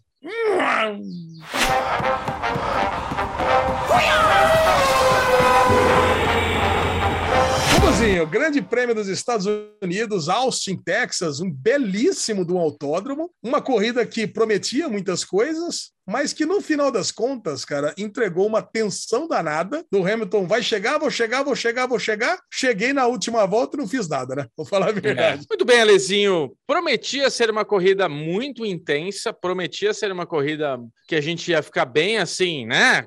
Com os ânimos à flor, mas no fim foi uma corrida bem monótona. No final de semana, no, no- nos treinos, a gente teve um pega do Verstappen com o Hamilton, onde o Hamilton desceu a reta junto com o Verstappen. E eu, assim, cara, eu tô pegando um pouco. O, o Verstappen, ele é sarna. Ele é azedinho. A galera tem muita gente que gosta, tem muita gente que não gosta. Eu gosto do Verstappen, mas eu tô pegando um pouco de sarampo, tô pegando um pouco de asco do Hum. Hamilton. Porque o Hamilton, ele, ele, todo mundo assim, eu acho que ele, putz, é excelente. Eu acho que não tem o que falar, mas é isso. Quando ele precisa jogar, ele é bem sujinho, sabe? Então, É, assim, é, eu sempre lembro, eu sempre lembro que a- o álbum é um cara que foi prejudicado porque o Hamilton foi sacana com ele. Porque as duas vezes que o álbum teve uma oportunidade de ir para pódio, o Hamilton tirou ele da corrida, sabe? E tipo assim, não acontecia nada com o Hamilton. Tudo puniçãozinha leve, tudo não sei o que lá. Aí é isso, tipo, eu escutei no final de semana a galera falando de tipo que o Hamilton e o Verstappen desceram juntos e que eles podiam evitar esse tipo de situação, porque eles, o, o Verstappen tá vindo na volta rápida, o Hamilton colocou o carro do lado dele e quis descer, entendeu? Tipo assim, é uma provocação, é psicológico, acho que faz parte do jogo, mas eu acho isso, acho que as pessoas que não gostam do Verstappen não gostam porque falam que ele é, é, é áspero, é azedo, é metido, é não sei o que lá. Mas o Hamilton, quando precisa, ele é bem jogo sujo, sabe? Essa, eu ainda, ainda, ainda guardo com aquela sensação de rancorzinho, essa, essa, o grande prêmio que o Verstappen e o Hamilton se pegaram em Monza, né, na Itália, e o Verstappen foi penalizado e não os dois, e, e- ou não só o Hamilton, porque assim, mais uma vez, quem estava descendo a reta de pé embaixo era o Verstappen, quem entrou na frente do Verstappen foi o Hamilton, e os dois estavam disputando ali sim, e, e deu essa situação de o pneu bater no outro e um subir em cima do outro. Então, assim, responsabilizaram o Verstappen porque ele era o cara que podia ter evitado. Mas é aquilo que eu nunca me esqueço da entrevista do Senna pro Jack Stewart, que o Jack Stewart fala para ele: É, você é o cara que mais causa, causa acidente, você é o cara que mais não sei o que lá. Ele fala: Porra, Jack, me, me admira muito você como um baita piloto, fala isso para mim. Porra, eu quando eu vejo um espaço, eu tento passar, eu quando vejo não sei o que lá, eu vou para cima. Então, assim, se não vou, se não é para disputar primeiro, segundo, por que, que eu tô aqui? O objetivo é chegar em primeiro. Então, assim, o Verstappen e o. Hamilton estava disputando ali o primeiro lugar. Não tem essa de, ah, o culpar. O Verstappen ia tirar o pé? Por que ele ia tirar o pé? Sabe? Não tem que tirar o pé. É Fórmula 1, é corrida, é para enfiar o pé, é para passar não tem que nada. tá. Cara, eu detesto essas penalizações. Eu detesto, sabe? Corrida de É. Fórmula 1, cara. É você ficar medindo é, metro a metro, ah, tá aqui, poderia ter para cá. O cara tá a 300 km por hora, cara. Não dá para É. ficar olhando tudo. Não, o cara não Exato. tem um espelho de 5 metros na frente dele para ver o que, que ele pode fazer, o que, que ele não pode a toda É. hora. E o outro, É. o cara de trás também não vai. Ah, agora que tem um puta no espaço, que eu tenho asa móvel, que eu tô na condição super ideal, agora eu vou decidir passar. Não tem que É. ser assim, não, cara. É Corrida Não de tem que carro. ser assim. É, Antigamente, carro. Cara, antigamente você tinha uma corrida que eu lembro, você contando as histórias do seu pai, começava com 25 pilotos, acabava com 20, morria 5. Agora É. nós estamos ali, cara, é óbvio que a gente preza pela segurança e tudo mais é dos pilotos, mas, cara, se você começar a dar essa quantidade de penalizações que tem, É. Fui completamente contra também a, a, a penalização do, do Max na, na corrida do, do, do Hamilton, mas também não queria que o, Ma- o Hamilton fosse penalizado, não. Os caras estão É. disputando o, o melhor, o melhor campeonato de Fórmula 1 dos últimos Exato, 10 não tem que anos. ser isso. Cara, Ó, o que tem que ter, under, o que tem que ter era quantos quando o Gro- overtaking É, o que tem que ter é quando o Grosjean ia lá, atravessava, batia em todo mundo. Aí o cara tem que ser penalizado porque é barbeiragem, entendeu? Alguém jogando sujo, que nem esse negócio do álbum, onde o álbum tava na frente, o Hamilton vai lá e tira o cara. Você vê que foi aquele toque proposital, entendeu? Isso tem que penalizar. Agora, o cara, quando tá com a faca no dente, querendo fazer, querendo ir, querendo não sei o que lá, eu não acho que tem que penalizar, porra. Eu acho que são situações de corrida. Que nem aquele negócio que rolou com o Alonso. O Alonso, esse final de semana, tava que tava, tava que tava nervoso, né, Lezinho? Tava que tava áspero. E fica Cara, esse negócio de você, devolve cara, posição, se não vai fosse- posição. Porra! Não, Deixa se não, os se não brigar. fosse o Alonso, cara, se não fosse o Alonso, essa corrida não, não teria quase que graça nenhuma. Então, É. o que, que foi a corrida dos Estados Unidos? Teve as primeiras três voltas que foram ótimas, com o Hamilton entrando por cima e ganhando a primeira posição na primeira curva, e depois teve as disputas lá das Ferraris, das McLaren, lá, que foram muito boas. Fora disso, cara, é o Alonso malucão no meio das Alfa Romeo. É. Passa o passo de Giovinazzi, volta de Giovinazzi, tira o cara da pista, não devolve posição, xinga, briga com a, com a equipe. Cara, e não tava valendo nada aquilo, né? É 13 terceiro lugar, 12 segundo, 11 primeiro. E aí ele fica com raiva. Imagina o quanto que ele socou a direção lá dentro. Ah, chega lá, é. agora vai devolver, não vai devolver. Cara, e a gente fica é, duas horas assistindo uma corrida para ter esses pequenos momentos, né? É. Então, num ano que a gente teve aí 90% das corridas maravilhosas, a gente tem que ter uma corrida um pouco mais enfadonha, né? Porque você tem ali a disputa do primeiro lugar que não teve, né? É só o Hamilton chegando. Aí você tem É. o Pérez, terceiro lugar, que ficou isoladaço no terceiro lugar. Aí você tem o Leclerc, isoladaço em quarto. Ninguém chegou É. perto dele. Aí você tem o Ricardo, que acabou também super isolado em quinto, né? Não É. tem. O Sainz, é, na, na minha cabeça, ele tinha acabado em, em, em sexto. Aí você falou que o Bottas pegou, O passou Bottas ele no passou, finalzinho é. ainda, né? É.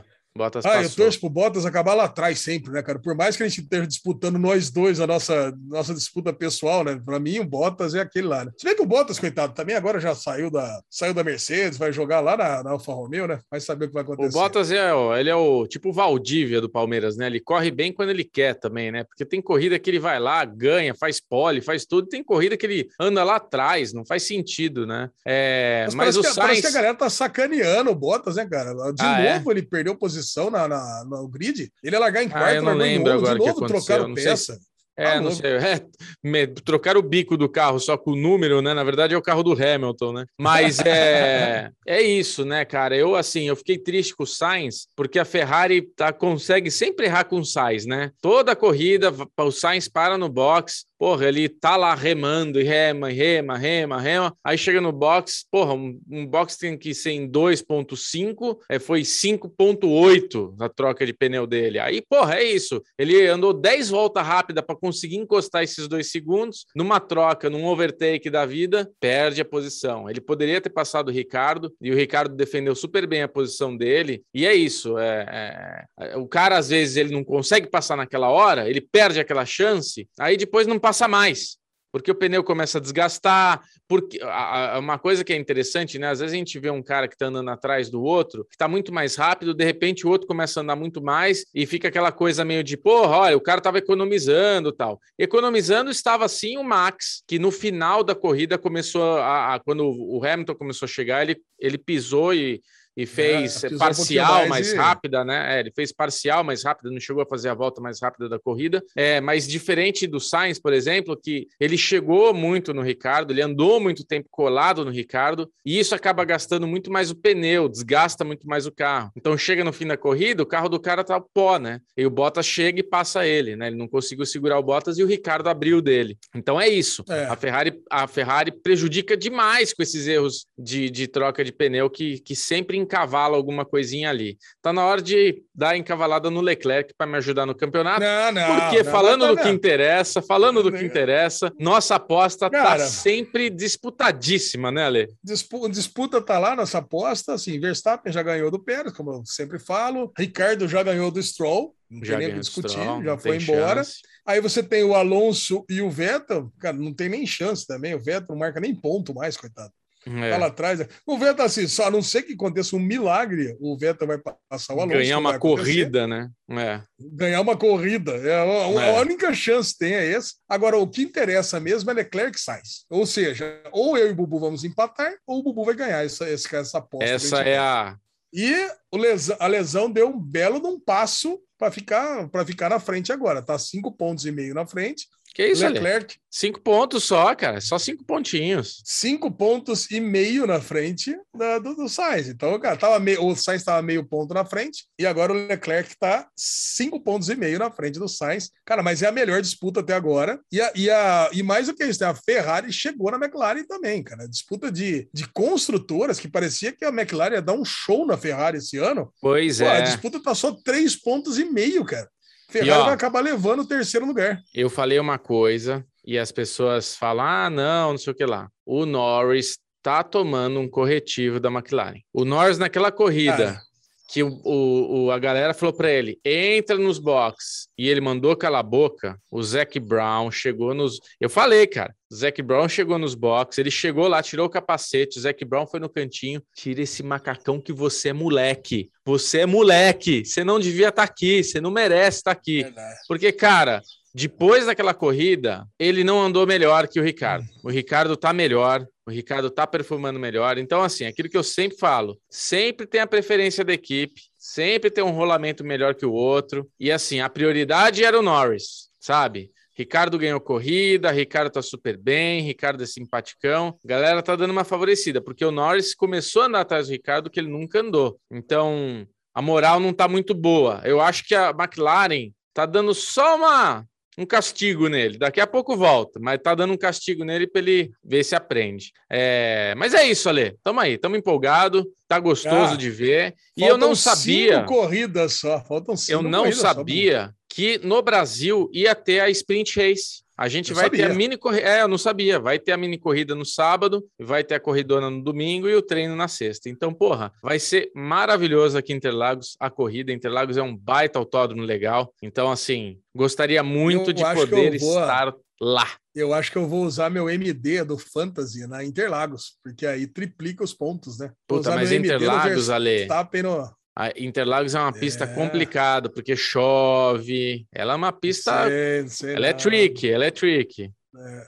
São Paulo, ver, São Paulo ver. chove, São Paulo dá aquelas zinabre. É difícil. Bom, semana que vem não temos Fórmula 1, para alegria do Chechel, não temos Fórmula 1, mas depois temos três semanas seguidas: México, Brasil e Catar. Aí, E aí vão delícia. faltar só duas corridas para o final do campeonato. Você vai no, na de São Paulo, Bubu? Cara, meu pai foi convidado, é, mas eu acho que a gente não vai, não. Por quê? Eu acho que a gente não vai. Meu pai, acho que meu pai não vai querer ir, né? É, tá, tá, com, tá com idade, né, cara? Fica até um pouco de. Que é isso, Ale? Nós dois? Não Ah. Pode ir aí você? No lugar de- É isso. Ah, então Vamos tá nós dois, Ale. Padoquinho. Vamos. Em breve, update do Padoquinho, mas antes. Hum, que cheirinho é esse? Que cheirinho de cocô? É o merdalhão da semana.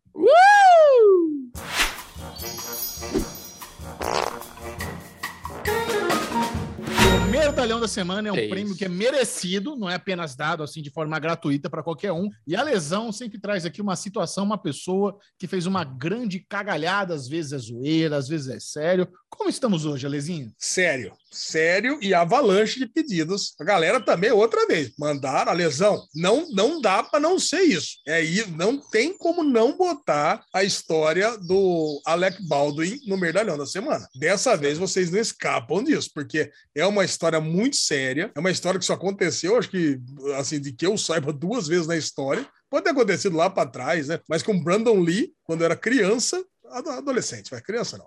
Adulto. Adolescente, é, há 30 anos atrás, Bubu, eu tinha 16, adolescente, né? Ah, você, 16 adolescente. anos atrás. É, eu era adolescente. Ah, É, aconteceu com o Brandon Lee, 17, 30 anos atrás, e agora repetiu com o Alec Baldwin, quando ele estava ensaiando uma cena e ele imaginou que estava com uma arma cenográfica com balas de festim e acabou assassinando uma, uma cinegra- cinegrafista e acabou também atingindo o diretor da- do, do- do filme.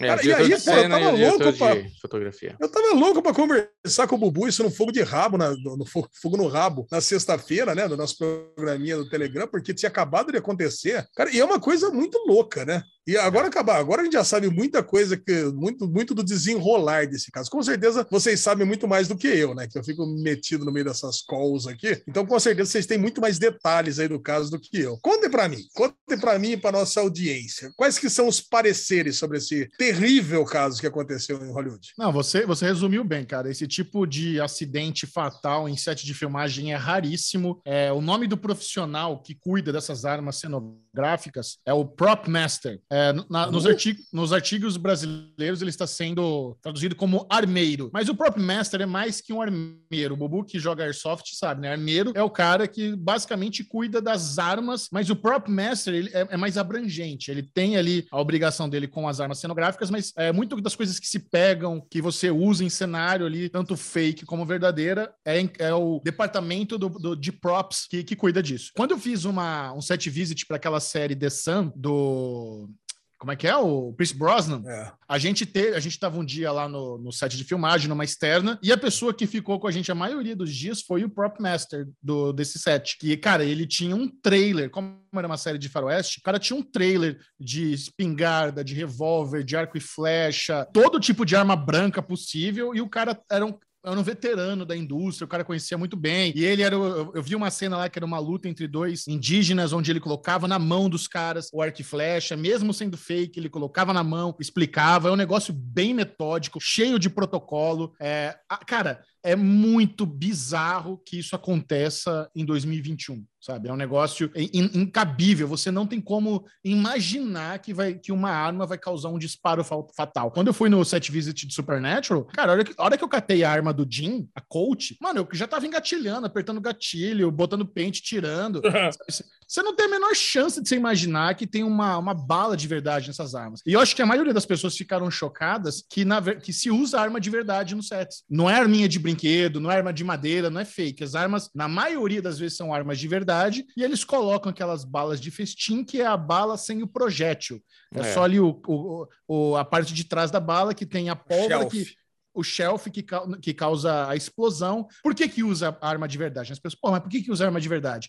Porque, cara, o peso, é, você mostrar, colocar munição na arma, aquela, aquele estouro que faz, o cartucho voando, tu- tudo isso é, só fica muito mais verdadeiro se for usado O tranco, né? O de- tranco da arma de fogo, o né? tranco. Só que assim, É. ao mesmo tempo, re- realmente, nós já estamos num estágio da indústria cinematográfica onde você consegue fazer na pós-produção, com, com VFX, o estouro na, na- na- na- Todas as cenas do John Wick, por exemplo, que ele tá dando tiro a queima-roupa, aquilo ali 100% é efeito visual. Todas, o explosãozinha, mini explosãozinha do revólver, o sangue e tal, tudo. já- já- eles já conseguem fazer tanto tiro quanto sangue no VFX realista que você não consegue ver diferença. Mas Claro. o, o John Wick, o John Wick é um bom exemplo porque ele é, um- ele é uma, um- uma sequência de filmes que ele valoriza o como o John Wick é, o, o personagem é bom manuseando armas. Então mostra ele carregando de verdade, mostra ele tirando e colocando cartucho, faz parte do treinamento do Keanu Reeves como ator saber manusear armas. E nessas eh, essa, essas- essa, esse filme do Alec Baldwin é um filme de Velho Oeste. Então assim, você ter uma arma que eles pegam de reconstituição ou que eles restauraram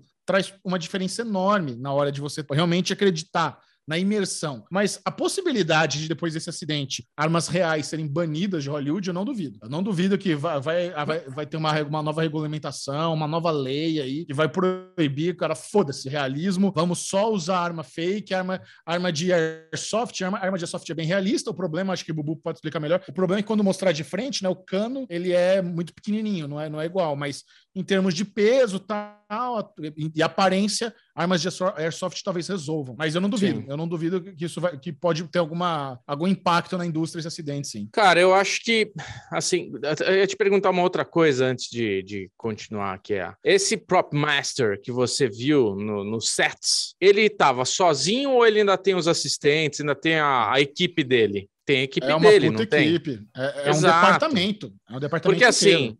Essa cena, Lezinho, foi exatamente o que eu imaginei, pelo menos as informações que eu tenho. Era uma cena que o Alec Baldwin apontava para a câmera, uma cena que ele estava fazendo meio que, tipo, é, cravada aqui na câmera, por isso que acertou o, o diretor e a diretora de fotografia. Tipo, nem que, ele este... nem que fosse por aqui, mas devia ser aquela cena mais aqui pertinho, né? Ah, aponta, ainda capaz de alguém ter pedido assim, ah, aponta para ela, atira como se fosse para ela, porque é, vira e mexe quando a gente está fazendo alguma gravação aqui e o Michel tem que olhar meio aqui, tipo, ó, olha para mim enquanto você tá falando, sabe? Ou até mesmo para um, pra um, pra uma gravação que eu vou fazer, meio documental, alguma coisa. Não, conversa comigo e tal. Então, às vezes é isso, às vezes, ó, aponta para mim, finge que eu sou a perspectiva da outra pessoa e tudo mais. É, É, porque foi acho- no peito, cara. Foi no peito É. dela. eu acho que assim, isso foi uma cagada que pode ser por correria de set, pode ser por várias ocasiões, sabe? Às vezes, numa mesa de props, tinham cinco armas e o cara que pegou a arma e entregou pro Alec Baldwin pegou a arma errada, sabe? Tipo umas coisas meio besta, mas que pode acontecer. Tipo, ó, a arma A é com É. festinha, a B é, é real, a C tá vazia e pegaram uma arma e deram na mão dele e falaram: Ó, essa daqui tá, é a arma que você vai usar para essa cena. Sabe, ó, cena 3 tá, tá a porra da arma em cima de um papel escrito cena 3. Cena 3, traz a arma. Traz lá a arma da na mão dele, ó, a arma da cena 3. Ele pegou e fez a cena, né? Eu vi que parece é uma que tinha uma galera. Eu vi que parece que tinha uma é- galera querendo pegar no pé do Alec Baldwin, meio que querendo que ele pagasse por isso, né? Só faltava. Agora, agora tem uma parada que parece que o, tinha uma galera que usava essas armas, que a arma é a mesma, é o que o Chechel explicou, é a mesma arma. É a arma Uhum. você usa munição de festim e munição normal. E o pessoal, como era uma, como é um filme de faroeste, o pessoal tava usando essas armas aí para ficar brincando de atirar, sabe? Então, no intervalo da- das gravações, pegava essa arma, botava a munição de verdade e atirava lá em alvos Não, não, não, reais. não, não, não, não. Munição de verdade não existe. O- o- mas assim, é, eles têm o que eles chamam do dummy bullet, que é uma, uma bala que ela tem a pontinha, mas ela não é a pontinha de aço. Ela parece uma bala exatamente para você simular que a pessoa toma um tiro, mas ela é como se fosse um paintball, sabe? Não, a munição de verdade não existe em set, sabe? Não existe. O, o Brandon Lee, ele morreu com uma dummy bullet, ele não morreu com uma bala de verdade. Essa E é a, a e, a, e a cinegrafista também ou não? Então, esse ainda não é cinegrafista, é diretora de fotografia. É, ainda não É. tá, fotografia. ainda não tá claro o que tipo de. de... Eu tô achando, é uma- é uma- aí é uma teoria minha, eu tô achando que foi, cara, que essa arma explodiu e voou um teco da, da arma nela, sabe? Foi, foi um acidente muito bizarro, porque é isso. Não Foi tem uma munição- fatalidade, né? não tem munição real em set de filmagem. Não tem, não tem. Ou, ou, ou foi uma dessas dummy bullets que. Como às vezes a explosão é tão forte porque ela vai Voa, também. voa um É. estilhaço, né? Voa um estilhaço Sim. e pode, pode machucar. Mas assim, Mas eu- o, é. o grande problema é que poucos, no mesmo dia, já tinha funcionário ali, uma equipe da, da- que trabalhava no filme, que, que meio que fez um protesto e saiu do set em protesto a- às más condições de trabalho. Os caras não estavam felizes, sabe? Que, que não estavam pagando hotel, que eles caras tinham que ficar viajando muito tempo para chegar no set. Então, assim, tava meio cagado já a produção, sabe? Já tinha gente reclamando que não E- tava um ambiente bom. Essa prop master, ela, é filha do prop master do, do Quentin Tarantino. Imagina, o pai dela fez Django Livre.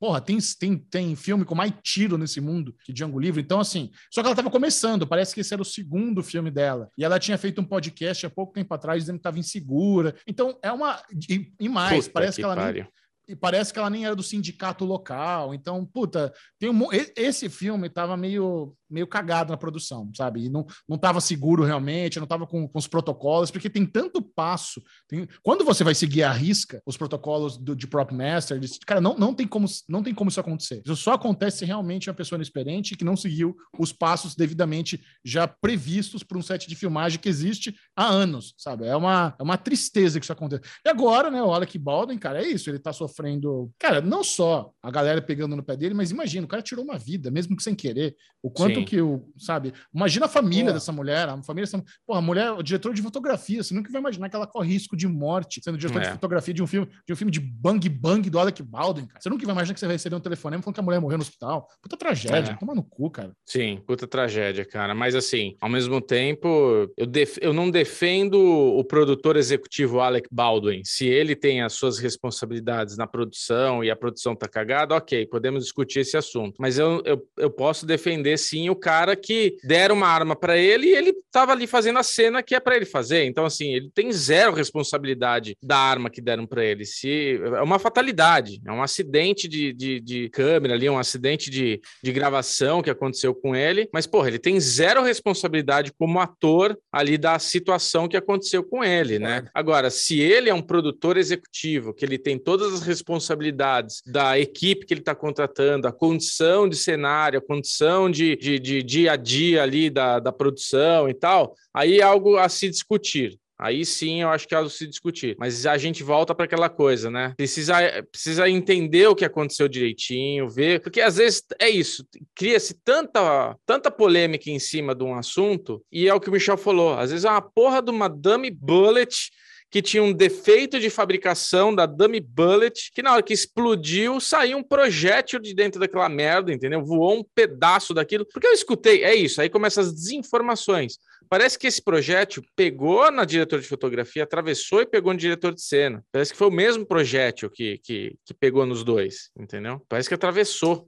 ela. Ah, mas eu, eu, eu, vou- eu vou falar um negócio para vocês. Né? Diante de tudo que vocês falaram aí, eu É. acho que é um exagero completo fazer, tentar fazer agora mudanças de regulamentações do que já existe. Porque por tudo que o Chechel já disse, existe protocolos que são muito seguros. Mesmo porque Uhum. isso é uma coisa que, não, que aconteceu há 30 anos atrás e aconteceu agora. Sabe? Então, eu, eu sou contra esse tipo de coisa. Ó, vamos, sei lá, cai um avião um avião agora, vamos mudar toda a aviação porque caiu um avião. Não, pô, a aviação é segura, sabe? Não, tantos anos, sai um milhão de avião por dia e não cai, e cai um a cada um por ano. Então não é que precisa tomar medidas drásticas agora contra props, contra armas e coisa e tal, porque aconteceu um acidente. Eu acho que realmente é, pode ser revista alguma coisa para ver esse caso, para ver o que tem que ser investigado para ver o que aconteceu nesse caso, mas Cara, eu acho que é, existe uma segurança muito grande em torno né, é, dessa estrutura toda. Então, eu queria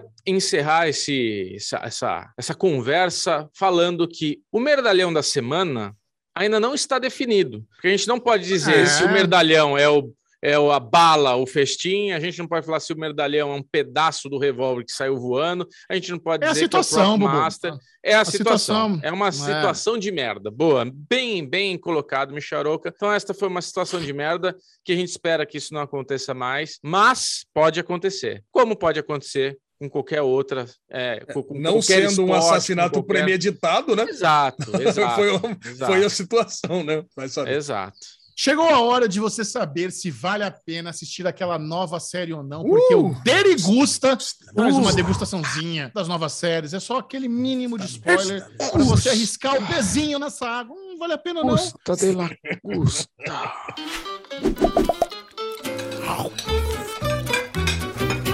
Começando com a nova produção da Netflix, clichês de Hollywood, o cinema como você sempre viu. Alezinho, você como um grande fã de Rob Lowe, de Parks and Recreation, o que, que você achou desse novo programa? Ah, cara, eu já tava querendo muito assistir. É um, um doc, na verdade, né? Tá aqui no Derigusta, mas eu assisti ele inteiro. E eu sou muito fã de tropes. Né? Para quem não sabe o que é trope, é, são os clichês, mas existe um site chamado tropes.tv que você entra lá e tem uma galera nerd, cara, que eles categorizam todos os tropes dão nomes engraçadinhos para tropes, tá? Sei lá, tic, clock, bomber, não sei o que lá. Sabe que é, por exemplo, a contagem regressiva das bombas que vão explodir e colocam todas as séries, filmes, livros, quadrinhos que acontecem exatamente aquele segundo em que a bomba vai tá quase para explodir, mas não explode. E aí fizeram um esse esse filminho, esse documentáriozinho engraçadinho aí, apresentado pelo Rob Louie, de uma hora e pouquinho, mostrando aí alguns desses alguns desses desses tropes. Cara,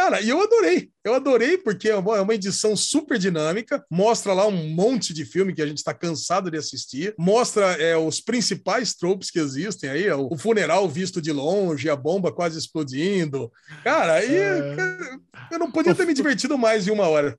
Cara, eu gostei muito também. Eu adoro o Rob Lowe. O funeral visto de longe, né? Esse ele- eles explicam, né? Essa é, um, é uma clássica cena dos cinemas onde o diretor quer fazer aquele plano aberto e, a- e tem uma, pessoa, uma figura misteriosa vendo de longe todo mundo ali na, na- no funeral. E aí eles traz o exemplo do Velozes Furiosos que levou isso à potência máxima, onde nós vemos o, o personagem do. Qual é o nome dele? Do Ah, do, do Paul Walker.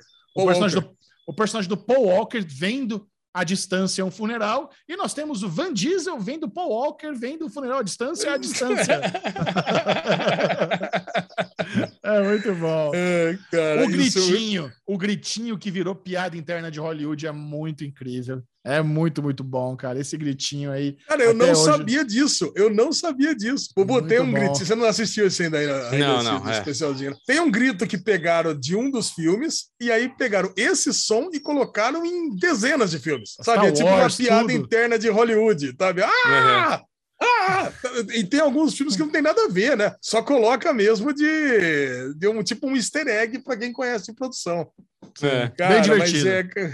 Não, cara, é divertido e gostoso. O tempo passa rápido. Acho que é- isso aqui é mais uma dica, né? Não de gosto, é uma dica para todo mundo Isso. assistir. Cara, um monte de filme famoso, você não vai pegar spoiler de nada. Pode assistir tudo aí que você vai, vai passar uma hora voando. E é legal também a piada que o Rob Louis faz na entrada, né? Que ele adora cinema e preferia, inclusive, estar assistindo um filme do que estar fazendo esse programa. E a Lesão também já deu play no primeiro episódio do novo fenômeno coreano My Name. Cara, My Name, eu vi lá, a Netflix já me mostrou, né? Mostrou para mim várias e várias vezes. Não sei como não mostrou para vocês, ou deve ter até mostrado também, né? Porque Mostrou. depois de assistir Round 6, ela tá lá mostrando para mim. Ah, vou assistir, né? Já que assisti Round 6, para não dizer que eu sou modinha de coreano que faz sucesso, vou assistir mais esse coreano também. E não me arrependi. Cara, é uma história de uma menina que tem um pai gangster, pai mafioso que tá desaparecido, tá fugindo dos outros gangsters e da polícia, e a, a galerinha da escola tá fazendo bullying com ela. Ah, você é filha do mafioso, mafiosa, viciada. Cara, cruel. Galerinha é, adolescente coreana cruel com ela É. e ela decide ir atrás do pai. Ela vai pro pai, até que um dia o pai liga para ir. é, e ela fala que tá morrendo de saudade, que se o pai não voltar, seu pai morreu. Pai, se você não voltar hoje, você morreu para mim. E ele volta e morre. Cara, volta e morre, e aí ela, ele, ela vai atrás da polícia e dos mafiosos para se vingar da morte do pai. Como a polícia não faz nada, ela entra pra gangue do pai. Cara, e aí começa o treinamento dela. Cara, série frenética. Ela começa lá, ela começa a apanhar dos caras lá da gangue também, até que ela Caramba. vira uma puta lutadora. Cara, estilo de cenas de luta, estilo old boy, assim, sabe? Cara, muito boa. Pancada, mas não é pancadaria dessas sériezinha da DC, não. John é Wick. pancadaria mesmo. É pancadaria boa. E, e tudo isso em 40 minutos você já, você já, você já pega o. Você já, já pega o que, que vai ser essa série. Gostei, vou ver até o final. Eu vou assistir essa, com certeza, tô animado. Ah, você vai adorar, cara. Sua cara, Xixi. eu Sua cara. Arte marcial, fodida, violência gratuita. É, cara, é tudo que você gosta. Muito Você viu o que bom. eu falei, Ale? Eu falei, eu falei, Não, o que você falou? meu pai. Você falou tanto pai aí que eu falei, como é que ele não tá rindo disso? Agora, no bloquinho de maratonas, a Lesão e eu já conferimos a primeira temporada do fenômeno Only Murders in a Building, a série mais adorada da audiência do Derivado Cast, que chegou ao Brasil pelo Star Plus. Alezinho, que sériezinha gostosinha, viu? Eu fiquei bem feliz de ter acompanhado essa primeira temporada. Olha, pelo menos isso, né, Chechel? Star Plus chegou com tantas promessas aqui. Já falamos no programa passado, não entrega nada, não entrega a minha terceira temporada de Watch do In the Shadow, não entrega a Reservation Dogs, não entrega a American Crime Story, não entrega nada. Mas pelo menos veio com essa, essa série em paralelo com, o- com os Estados Unidos. E puta, é um episódio melhor que o outro. Quando você acha que não pode ser melhor, eles vêm com o episódio mudo. Eu acho que a gente tem que dar um destaque especial pro sétimo episódio É que incrível. a gente, todo mundo já sabia que ia ter um episódio mudo, mas é, de cara, o contexto de por que o episódio é mudo, né? Que é um episódio sobre o ponto de vista, né? O ponto de vista do personagem que é deficiente auditivo é muito bom. Então você vê como que ele enxerga o mundo, né? Então, cara, falei, caramba, cara, que legal que é esse episódio. E mesmo quando sai do ponto de vista dele e vai para os outros, eles são obrigados a ficar em silêncio, porque eles estão, eles estão sorrateiros, eles estão invadindo casa. Meu, cara, cara, essa série, ela me lembra muito, realmente, aqueles programas que a gente assistia quando era criança, né? Do Steve Martin, do Steve Martin, Martin Short. Não por coincidência. Um roteiro, para mim, fechadinho nessa, primeira temporada. Trouxe outras surpresas, como a Amy Ryan, né? Puta, que, que veio lá de The Office, que era minha uma das minhas personagens favoritas de The Office. Cara, que delícia que trouxe. É uma personagem muito parecida, inclusive, com a personagem de The Office lá. É. Namoradinha de Michael Scott. Ela não era, não era parecida? Sim. Meio louca, meio louca igual. E a Jane Lynch fazendo o dublê do, do, Mar Nossa! Martin. não, demais, cara. Muito bom. Demais, cara. Pô, cara, para quem, pra quem não sabe, essa é aquela clássica série. É uma série leve de mistério para você descobrir durante a temporada quem é o assassino, quem cometeu o assassinato no prédio que esses personagens moram, por isso que chama Only Murders in the Building. Cada episódio tem, termina com cliffhanger. A série consegue ter uma mistura assim de leveza e um linguajar adulto que não é para criança, é uma série que nós adultos na lesão é, nos divertimos. É muito muito reconfortante, cara, ver essa dinâmica do Steve Martin do Martin Short, dois veteranos avontadíssimos nos papéis, super bem, assim, tá? Dois brilhantes atores que estão entregando bem, mesmo depois de tantos anos aí trabalhando. E termina com o cliffhanger que eu meio que cantei a bola, né? No primeiro episódio, quando aparece aquela cena, eu falei, puta, temporada vai, vai acabar assim, mostrando esse corpo. Puta, que a, mandou muito bem, mandou muito bem que a Selena Gomes encontra no primeiro episódio. E aí já tá renovado para a segunda temporada. Vale muito a pena. Eu, eu não tinha entendido, GG, uma coisa que eu já queria conversar com você desde a semana passada. Né? No penúltimo episódio, quando hum. começa a sangrar o narizinho do nosso querido Steve Martin, eu não tinha entendido o que, que ele tinha visto ali de diferente. Eu falei, pô, será que é só a mentira dela para ela não ser a primeira fagoteira lá? Ela foi suficiente para ah. ele ficar tão nervoso? E era só isso mesmo, né? É, é isso. Ele ficou meio apreensivo. Porra, ela é mentirosa. Foi o choque para ele, né? Pô, mas aí, será que desencadeou um filme na cabeça? Porque tudo bem, aí desencadeou um filme na cabeça dela, pode ter mentido de tantas outras coisas, mas é. daí, para ele sacar, nossa, ela se esfaqueou, ela é assassina, ela. Caraca, cara, mas. Ah, aí, mas... Bom, se bem que o cara é fã de True Crime Podcast, né? Então aí, é. Aí, pô, não só isso, né? São... É, o, é o Brazos, né? Pô, o cara manja. é verdade, o cara.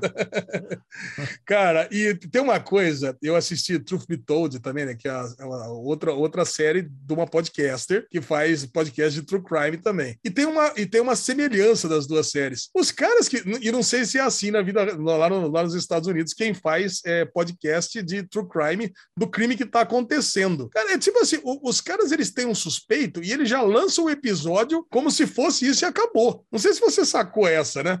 Ah, Sim. é o cara da salsicha. Ah, então ele é o criminoso e foda-se. Descobri, vou lançar o um episódio, aí fica aquele bando de fã ali na porta do prédio. Ah, não, é ele. É, já descobri. Tá certo. Uhum. A Otávio Spencer é igualzinha. Ah, é o cara, é o policial. Agora não é, é esse. Já tem outro episódio, é outro crime. Não é que ela, ela fala que ele é suspeito. Não, é ele. E eles também, cara, são os piores detetives. Eles mais atrapalham do que ajudam. Eu acho que, nossa, devia ser proibido esse tipo de coisa. Só que diferente da Only Murders in the Building, Truth Be Told é horrorosa, cara. Realmente é uma série da época que deu muito errado. Não recomendo. Agora, aquela série também, aquela cena pós, né, de, de flash forward da, da podcaster, né, que, que tá lá fazendo Only Murders in the Building, me fez acreditar, é uma teoria minha, que ela é a assassina no final, no, no season finale. Ah? A podcaster. O que, que você acha disso, João? A Tina Fey? É. Interessante. É cara, é eu que... acho que ela, porque, cara, ela é, é muito famosa e, puta, pra mim ela faria de, de tudo pra roubar esse podcast dos caras, que ficou muito, muito famoso, entendeu? Seria legal, é bom que já traz ela de novo pra segunda temporada. Não, ela vai voltar, com certeza ela vai. Caraca, ela, ela, tá, na, ela tá fazendo podcast lá numa cena flash forward. O né? Bu não tem, interesse, não tem interesse em assistir essa? Tenho, tem interesse. Tem tanta coisa boa acontecendo que essa daí acabou que eu vi o piloto e não continuei. Mas eu quero, ah, quero ver. Mas essa assim. é uma sériezinha de 25 minutos, Bu. Essa aí é, era, era boa. É fácil, né? Tirar da frente, né? É. que, cara, a gente tá numa. A gente fala isso, é uma safra muito boa agora. Tipo, eu tô vendo Maids, tô vendo Fundação, tô vendo Morning Show, Putz. tô vendo. Qual é, episódio Invasion. Você tá de Made, Qual episódio você tá de Made? Eu tô- acho que eu acabei o quarto e indo pro quinto, se não me engano. É, Eu, É. acabei, eu acabei o quinto. Ele dá uma aliviada, né? A choradeira É, para. um Deu, pouco, deu né? uma aliviada. Tá uma boa É, o aliviada. primeiro você chora mais. O quinto é o É. episódio do, do assassino do pé descalço lá, né? É esse, é esse que você viu? Eu não cheguei ainda, Lê. Obrigado. Ah, então É, tá no não, quarto, tô no tá no quarto, que é o episódio onde ela, ela dispensou o carinha do Tinder lá, sai correndo, que a moça voltou pra casa, que ela tava limpando. Eu acabei esse episódio, que é Tá. o quarto episódio. Mas é isso, Ótimo. ó, tô vendo. Morning Show, Fundação, é, Invasion, Made, aí tem Succession, tamo vendo é, é, Soprano. Cara, a gente tem muita coisa pra ver e não para de lançar coisa boa, sabe? Tipo, toda hora alguma é. coisa nova, delícia pra ver. Então, Only Murders in the Building, é isso, tá certo? Ele Tá acabou certo. ficando um pouquinho de lado. Isso que eu não tô vendo mais Why the Last Man, né? Já joguei no lixo. Claro. É. Obrigação. ninguém Mas salvar, eu não coloquei, eu não coloquei no Daily News, mas parece que a HBO tá querendo salvar, hein?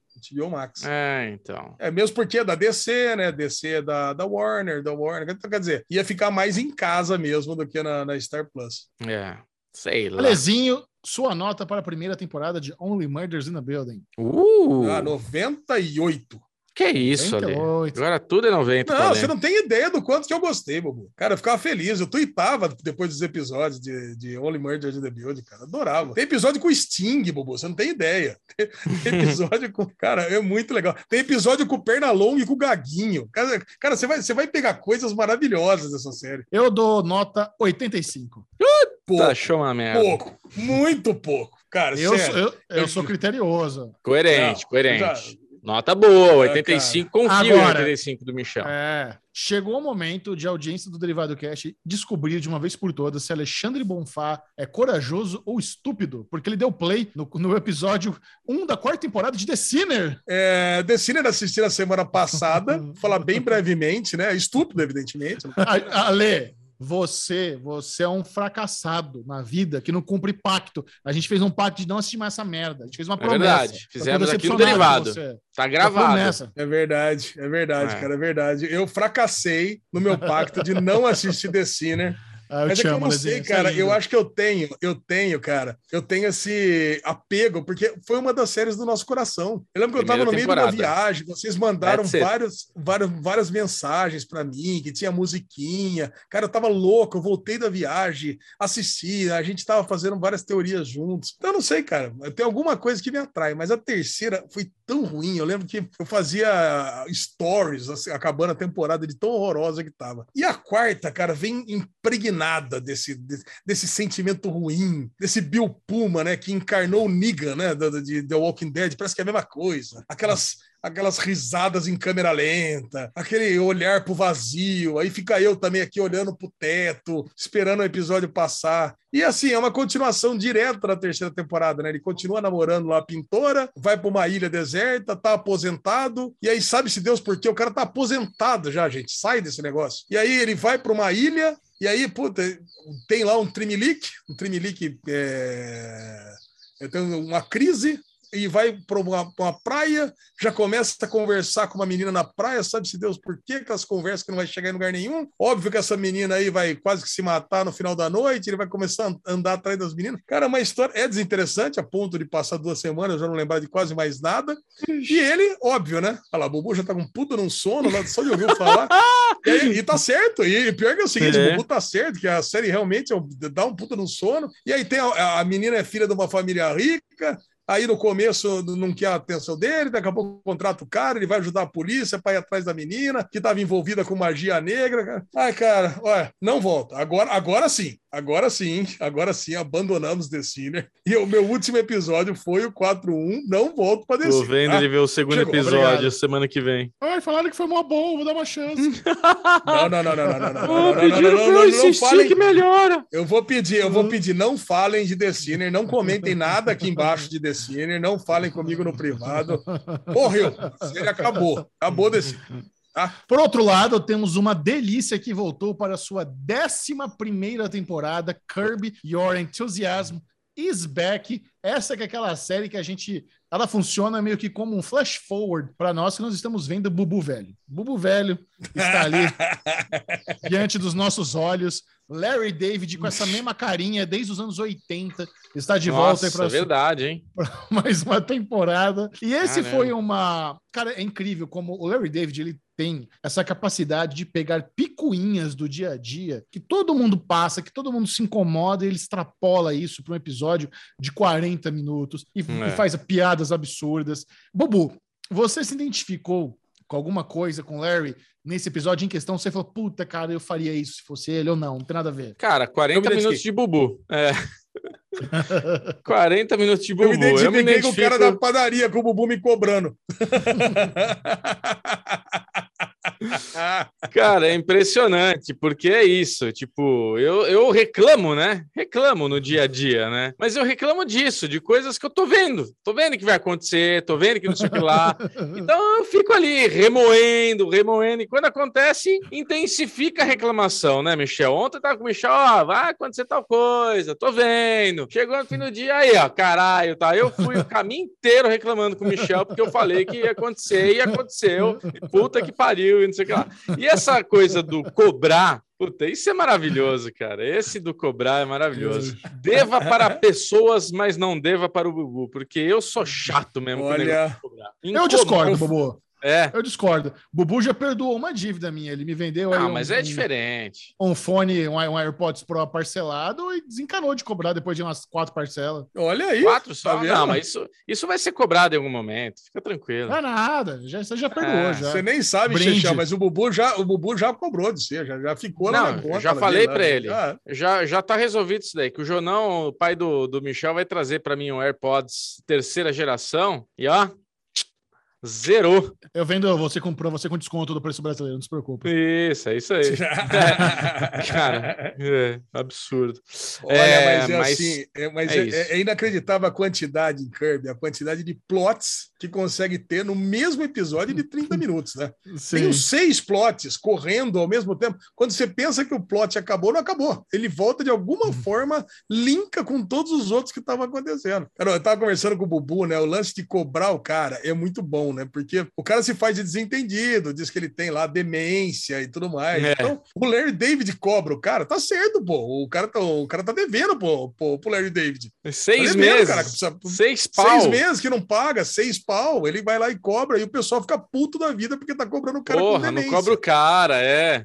Isso. Cara, e quando, e quando você acha que quando o, o Larry tá lá e tá mexendo com a pulseira da mulher do Jeff e cai com a pulseira e, e, e cai a pedra, você acha que, cara, onde que vai parar isso? Eu, eu achei que ele tinha pegado lá a joia dela para repor É. a grana, sei lá, de alguma forma. Mas não, cara, o roteiro te dá um, um balão para mostrar que no final das contas a mulher tava sendo hipócrita pra caramba, né? É, Porque ela vai lá e fala seguinte, ó, você me vendeu uma joia aqui com, com, com, com garantia vitalícia. Agora você vai, não, não tô lembrando de nada, não. E a mulher que falou o seguinte, não vai cobrar o cara porque o cara tem demência. Só falta pegar a cabeça do cara e enfiar no balcão, né? Vai, vai, vai. Você vai trocar para mim isso aqui sim que, mané, tá esquecido que nada, tá louco? Cara, É. Então é muito bom, cara, porque a- as curvas que dão a série para conseguir fechar todos os plots é magnífico, né? Exato, Imagina- exato. Ima- Imagina a alegria de Bubu, que tá tendo aquela série querida de volta. E não apenas Kirby está de volta, mas tem John Hamm já no season premiere. Nossa senhora, foi ali foi um deleite, foi um orgasmo. Eu só pensava que desperdício esse homem, viu? É o melhor Batman que poderíamos ter e não temos. Cara, e você sabe que ele me lembrou muito, Michel? Eu, eu- ele no, no, no Kirby, eu falava, caralho, ele é muito parecido com o Tom de Succession. Assim, um tom de voz. É que assim, é o, é o John Hamm mongol, né? É o John, o John Hamm com é, tapado, né, cara? É O Tom, né? O Tom tem um tem uma, uma coisa mais bobão ali, boca aberta tal. O John Hamm é aquele cara charmosão tal, mas eles têm o, Nossa, o biotipo A gente- parecido. A gente precisa Ai, cara. contar, a gente precisa contar aqui um segredo de bastidores. A gente recebeu umas entrevistas do elenco de Succession para a gente colocar no, no podcast da HBO, né? Aí Sim. eu tava fazendo o filtro da, da- das entrevistas, né? Aí eu tava assistindo o trecho do Kieran Culkin, que é o, ator, o irmão do Macaulay Culkin, que faz o Roman. É, o Roman. O Roman. E, cara, ele, ele, ele termina a entrevista fazendo igualzinho o Roman. A, a entrevistadora é, meio que elogia ele, fala assim pra ele: Nossa, a sua atuação é fantástica dele. Eu atuação fantástica. Dá uma zoadinha. falei, Igualzinho. o cara não tá atuando, é ele mesmo. Ele na É ele, é ele. Eu falei, cara, é falei, ele, velho. eu chamei, eu chamei o Bubu no meu computador. Olha esse trecho, dei play, o Bubu chorou de rir. Não, eu falei, cara, põe de novo essa porra, não é possível. E ela fala, é- é- cara, é o, é o Roman, ela, ela fala assim, meu, e porra, parabéns pela sua atuação. Ele faz aquele negocinho, igualzinho ele faria em Succession. Muito Ah, bom, Não, cara. cara, certeza que ele, que ele é assim na vida real mesmo. Agora, fora o John Hamm, né, nesse episódio de Kirby, tem a Lucy Liu e o Albert Brooks. Caralho, Aí o né, Chechel já falou. E o Chechel falou chipar. uma vez, né, que o, o Larry David consegue os melhores, os melhores coadjuvantes, os melhores atores convidados para participar da série, cara. É muito Mas não, bom. não dá, não dá pra chipar a Lucille e o Larry David, pelo amor de Deus. Cara. Não dá. Não, Não. não, mas dá pra, cara, mas a cena mais engraçada e mais surpreendente, cara, que eu quase que eu tive um, um ataque de tosse, de riso aqui ao mesmo tempo, é quando ele, quando ele bate no vidro a primeira vez. Que é tão surpreendente, cara, mas tão surpreendente. E depois, cara, gera aquela parada, né? Porque aí a Lucilio dá conta que tá com um veinho, né, cara? Porque, cara, o lance é esse. Ele, ele, fica, ele fica saindo com as minas mais novas, mas o cara é um veio, que é um veinho, cara. Caraca, cara, Mas de repente acho que ela olhou. Ele cara, é um velhinho. Um cara senil, né? Um Ela senil. broxou, Por que, que eu tô ela transando broxou. com esse cara? É. Caraca! Aí Ela se dá broxou. conta, né? Fala, pô. E daí falam pra ele, porra, mano, é, já era, já viu que você é um cara debilitado, e tal. Ele, porra, mas qualquer um pode enfiar o nariz num vidro transparente, limpo daquele jeito. E depois quando a namoradinha do cara lá também bate, ele também fala, puta, não consigo mais sair com ela, tá louco. Cara, e, e eles, eles fazem uma zoeira com a Netflix nesse episódio, que é uma Nossa. zoeira, é uma Nossa. zoeira assim, assim, é uma cutucadinha que você quase não percebe. Primeiro que assim, é incrível eles terem um episódio da HBO onde Dentro os da caras tão Netflix. Entrando no prédio da Netflix. Né? Os caras, ó, vamos. O Larry David já vendeu uma série pra Netflix. Eles zoam que a Netflix compra qualquer merda, porque o Larry David vai, vai vender a, a versão dele do Young Sheldon, é o Young Larry, é jo- ele jovem em Nova York. Faz aquela, eles fazem aquela puta zoeira do, do lance de, da Netflix ser inclusiva, aí mostra lá os funcionários, mostra o chefe, só que eles não falam nada, eles só mostram. Você só pega a crítica, você só pega ali a cutucada se você estiver prestando atenção, cara. É Exato, muito incrível. Não, tanto que assim, né? É um pitch bosta, né? Assim, ridículo, de três minutos, e o cara tá lá. Ai, cara, que ótimo! Vamos fazer, vamos fazer, compramos. Já quero. E eles e falam, depois o nossa, ainda fala no restaurante, né? isso. Mas sempre quando eu vendo um negócio fácil desse jeito, eu pago a conta. Caraca. Então, Não, cara. perfeito, cara, perfeito.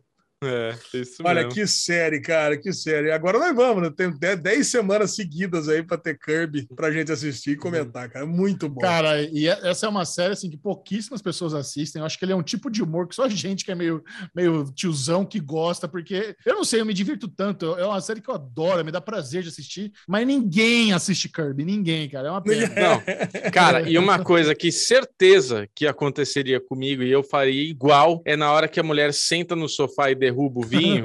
Eu ia falar, mano, você se jogou, o que, que você fez? Tá ligado? Eu, eu já ia fazer aquilo. E a pessoa fala, não, você que não segurou, você que tá velho. Você... Não, porra, você se jogou no sofá. Eu, eu me vejo fazendo aquilo, né? Olha, eu já ia fazer igualzinho o Jeff, tipo assim, né? Eu não ia falar nada, mas eu ia virar pro, pro Bubu e ia falar assim: não, ela se jogou, ela se jogou. É, ela se Assim, jogou assim, certo, assim só na lógico. moita, entendeu? É. Eu não quero causar, entendeu? Mas não, ela se jogou. Conta comigo aqui. Eu acredito, eu acredito em você. Eu acredito em você. Eu não vou, não vou espalhar, mas eu acredito em você. É, muito bom. Vamos agora comentar sobre o filme mais aguardado do ano, um dos mais aguardados do ano, porque Duna estreou nos cinemas. Alezinho, eu quero saber se algum de vocês dois chegou a ler o livro, se vocês estavam empolgados, Putz, se vocês foram livro. surpreendidos, como foi a experiência dunéstica de vocês?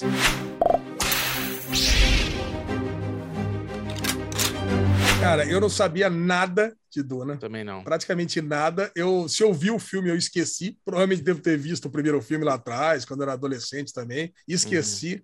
E eu tenho uma coisa para falar. A galera usa a palavra levi... a palavra grandioso com leviandade E para falar que uma coisa é grandiosa agora, tem que comparar com Duna. Cara, o negócio é o seguinte: o cara tem que sair de uma nave e ele tem que parecer um cupim perto da nave. Cara. Agora, isso que é uma coisa grandiosa. O design de produção das, das navezinhas pequenas tem que parecer uma libélula daquele jeito. Você tem que ficar arrepiado com o som da trombeta do Hans Zimmer, do jeito que é esse filme, cara. Olha, eu tô arrepiado só de lembrar do filme. Uh! Tô com vontade de ir no cinema de novo assistir esse Vamos. filme. Esse filme Também. é muito foda, cara. É muito. Não é pouco foda, cara. É. Esse filme é, é, é, é, é maravilhoso, cara. É maravilhoso. Eu saí de madrugada, né? Fui assistir no Galeria, no Cinemark, me perdeu, né? Vocês lembram, né? Calorzão dos infernos.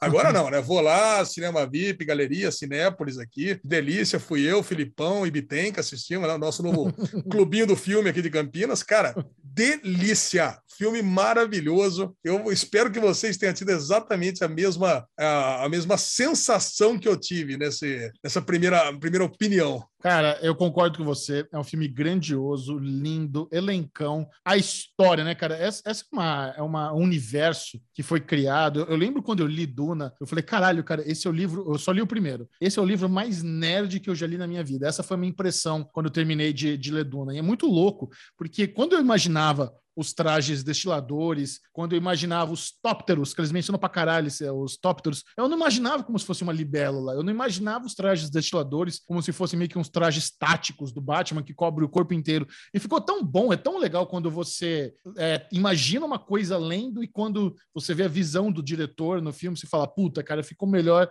do que eu imaginava. E a história, né, de como existe essa galáxia onde tem uma matéria-prima muito requisitada, que é a tal da especiaria, que ela serve não apenas como combustível para as naves, mas também como uma. É, você expande- Alucinógeno. não é, não é bem alucinógeno, você expande. ah, você expande a sua mente, né? E tem um É. planetinha, um planetinha de merda desértico que é, que, que é farto em especiaria, mas tem o povo local que mora ali no deserto, mas o Império Galáctico coloca casas, né? é, que, como se fosse Game of Thrones, tem a casa do- dos Arcones, dos Artrades, e agora vai haver uma, uma mudança de quem vai controlar a especiaria, só que, na verdade, é tudo um grande é, plot para matar uma. sachinar uma das casas, e nós temos o menino Paul, que ele é meio que se fosse o escolhido ali de duas religiões. Aí você vê o Bene Gesserit, você vê a galera da. Cara, no livro, quando você está lendo, no começo é um pouco confuso. Ainda mais porque tem muita palavra que, quando você lê, você não sabe direito como é que é a pronúncia. Eu não sabia como é que se pronunciava Bene Gesserit quando eu estava lendo. E quando você vê que os caras conseguiram fazer uma narrativa tão coerente, que não é expositivo, mas fica claro, sabe? Não, nada é confuso, você entende tudo sobre a especiaria, você entende tudo sobre a Batalha das Casas, você entende Exato. tudo É bem aproveitado, Paul. né? É. você vê o, o treinamento das Bene Gesserit também ali para ele. E eu tava assistindo, né? eu- eu- por exemplo, a voz. A voz de, dom- de, de controle. Eu não, não imaginava daquela forma, sabe? Que é uma. Tem o, o Pedrinho né? que- é, Preacher total, cara. Muito Preacher. Fala, Puta, que é isso. Enfim, é, eu só tenho elogios também. Como, como eu amei esse filme. E, e, ó, pô, para, como é que um filme que tem Aquaman, Thanos, Paul Derno, é, Mary Jane ia dar ruim, né? Tá todo o turma inteiro aí. Tá, tá, tá no filme. É, é Drax, isso mesmo. É verdade. O Drax. Drax, tem toda, todos os super-heróis e vilões da Ah. Marvel da DC estão aí, né? Cara, Muito, é um filme, incrível, cara. é um filme grandioso mesmo, né? É um filme que a gente vai marcar, já ficou marcado na nossa memória, assim, como um marco, né? É, é- eu, assim, eu brinquei com vocês dois que me lembrou muito Senhor dos Anéis quando termina, que, porra, é um filmaço que você termina. Você termina lá em cima e você fala, mano, caralho, quando que sai o próximo agora, né? Fudeu, cadê a Netflix pra soltar tudo de uma vez pra gente maratonar os 18 filmes de Duna? Porque é essa sensação que traz quando acaba o filme. Eu quero continuar. São duas horas e quase três que passa como se fosse 40 minutos. Parece que eu vi um episódio de uma série, não parece que eu vi um filme de duas horas e 40, né? Isso é, É. legal, Bobo. Isso é, isso é legal que você falou, porque É. esse foi o terceiro filme longo seguido que eu vi no cinema. Eu vi o 007, vi o Último Duelo e vi Duna. Cara, e Duna é o mais longo dos três. E é, É. disparado o mais gostoso, assim, de assistir. É o mais, é, Ah. Você não fica incomodado, você não fica olhando no relógio, você não fica achando que tá Pois na hora é. de acabar. Vai que vai creme, né, cara? A experiência é, é isso. exatamente essa, cara. O 007, eu falei, né, puta, chegou no final, lá no último arco, cara, eu não vi a hora. Eu falava, vai, James Bond, mata esses caras logo, pra você morrer logo de uma vez, e pronto, cara, não aguento mais você, cara. Chega desse negócio, cara, tá cansado, cara, cansado. Esse não, cara, puta, eu queria mais. Sabe, a cada momento do filme que mostrava uma coisa nova, né, um exército novo, um personagem novo, era como se você tivesse num jogo de videogame, você fosse desbloqueando um novo episódio, cara. Você ia conhecendo mais desse mundo. Você não conhece nada, cara. Tudo é, É. novo. Sabe? Exato. A- é como se você estivesse criando um mundo novo, conhecendo. Sabe, sabe Fog of War, quando você tem uma, um joguinho que você vai andando pra frente, você vai conhecendo coisas novas? É isso daí, cara. Você, tem- você não sabe. Eu não sabia nada dos Arcones, não sabia nada dos Artrades. Então você vai entendendo a mitologia ao ponto que você vai andando junto. Você não sabe o que que é a voz, então você pega uma primeira cena ali, que tá a mãe com o menino ali conversando, cara, você meio que você tem que sacar. É o que o Chechel falou, o filme ele não é didático, mas ele não é nem um pouquinho expositivo. Então, Sim. cara, ele, ele, ele, ele fica exatamente no meio termo. Você vai aprendendo junto com o filme. Cara, então, é, cara, é muito bom. E, a- e a partir do momento que o filme ia correndo, você ele você não fica cansado, mas você já sabe que passou um bom tempo. E nada da Zendaya chegar, então você ficava feliz, né? Você fala, caraca, eu sei que a Zendaya tá no filme, então, pô, se ela não entrou ainda, vai ter um belo um pedaço do filme pra frente. E tem É. nada, quando a Zendaya chega, já acaba o filme logo depois. Então, quer dizer, É, então. É bem isso, é um Você primeiro capítulo, né? Esse filme, esse filme é um primeiro capítulo onde a gente vê o Paul é, jovem, novo, aprendendo um monte de coisa, e esse turning point, assim, essa virada de que quando o pai dele morre e ele põe aquele anel no dedo, parece que ele ali veste uma outra camisa, né? Dali pra frente ele tem que assumir um outro papel, cara, e ele amadurece ali, né? Ele ele traz um peso bem diferenciado ali. Ele fala, porra, agora eu sou responsável pela pica toda aqui, preciso fazer o negócio acontecer. Cara, é fantástico. Nossa. Eu queria perguntar pra vocês: o verme que ele para na pedra, ele para na pedra porque acabou a areia ou ele levanta e dá aquela olhada porque o Poe é especial? São duas coisas, né? Tipo, óbvio, ele parou porque acabou ali, mas ele, quando sai da areia, essa cena foi muito contemplativa, eu achei. Dele admirando o verme e o verme também olhando pra ele com uma coisa de tipo: esse garoto é especial, não vou comê-lo. Porque, porra, o verme era só fazer um flock e tchau, né? É. Não dá, né, Bubu? Eu acho que não dá, porque o, o negócio vai pra dentro da barriga do verme, né? Não dá. Pô, mas um- com aqueles tem que pelote comer a- lá, que é isso, foi só um flock chuk, já era. Não, eu acho que é, é muito mais o. É muito mais o, o menino especial, né? Eu entendi isso, pelo menos. Ele botou, tirou. Tanto que o verme ele não tira a cabeçona pra fora, né? Em nenhum momento ele tirou a cabeça pra fora. É, ele meio que faz uma areia ele cria lá, ali, né? ele cria lá aquele negócio meio triturador de americana, tá ligado? Que você, bota dos lixos, vai triturando, tudo que cai ali, ele bota bucho pra dentro. Então, É. ali a primeira vez que ele sai pra fora, ele olha pra dentro. Eu, eu, eu, eu achei que eu tivesse até perdido o menino ter usado a voz naquele momento, sabe? Tipo um stop, parou, aí o bicho para e volta pra trás. Agora, É. isso, isso com certeza vai ser explicado mais pra frente. Porque, porque cara, isso aí, esse primeiro filme é um terço e um pedacinho do segundo terço do livro, do primeiro livro. É muito pouca coisa, cara, sabe? Tem cinco Olha- livros só do Duna principal. Depois tem mais uma porrada de livro de spin-off de Duna ainda. É, Nossa, o, o- o Isso dá filho pra do, virar. o filho do autor continuou a obra e tal. Mas assim, não existe um laço entre o Verme e o Paul, assim, não existe um laço especial entre eles no livro, não. Não, Ali não foi, só- laço. Foi só realmente uma contemplação, assim, de tipo, É, uou. Eu, eu acho que ali, ali foi só uma, uma forma de a gente é, ter um visual do design do Verme. Só para isso que serviu aquela sinalização. É, né? Só pra ser aquele É. negócio grandioso mesmo, como é o filme. É, E cara. pra gente eu... saber que, que ele vai montar aquele verme. Ô, louco, olha o É spoiler. delícia! Ah, É. vai montar o verme! Caraca! Eu queria dizer que esse filme me desperta um sentimento muito positivo de filmes bons, que é terminar o filme falando, eu quero assistir de novo. Esse foi, o- esse foi a sensação que eu tive quando acabou Duna, aquela sensação de puta, acabou, queria mais 30 minutos, mas, porra, eu quero ver de novo esse filme, eu quero amanhã ver de novo, sabe? Aquela sensação de, tipo, só não vejo agora porque são três horas e eu tô com sono, mas eu quero ver de novo essa porra desse filme.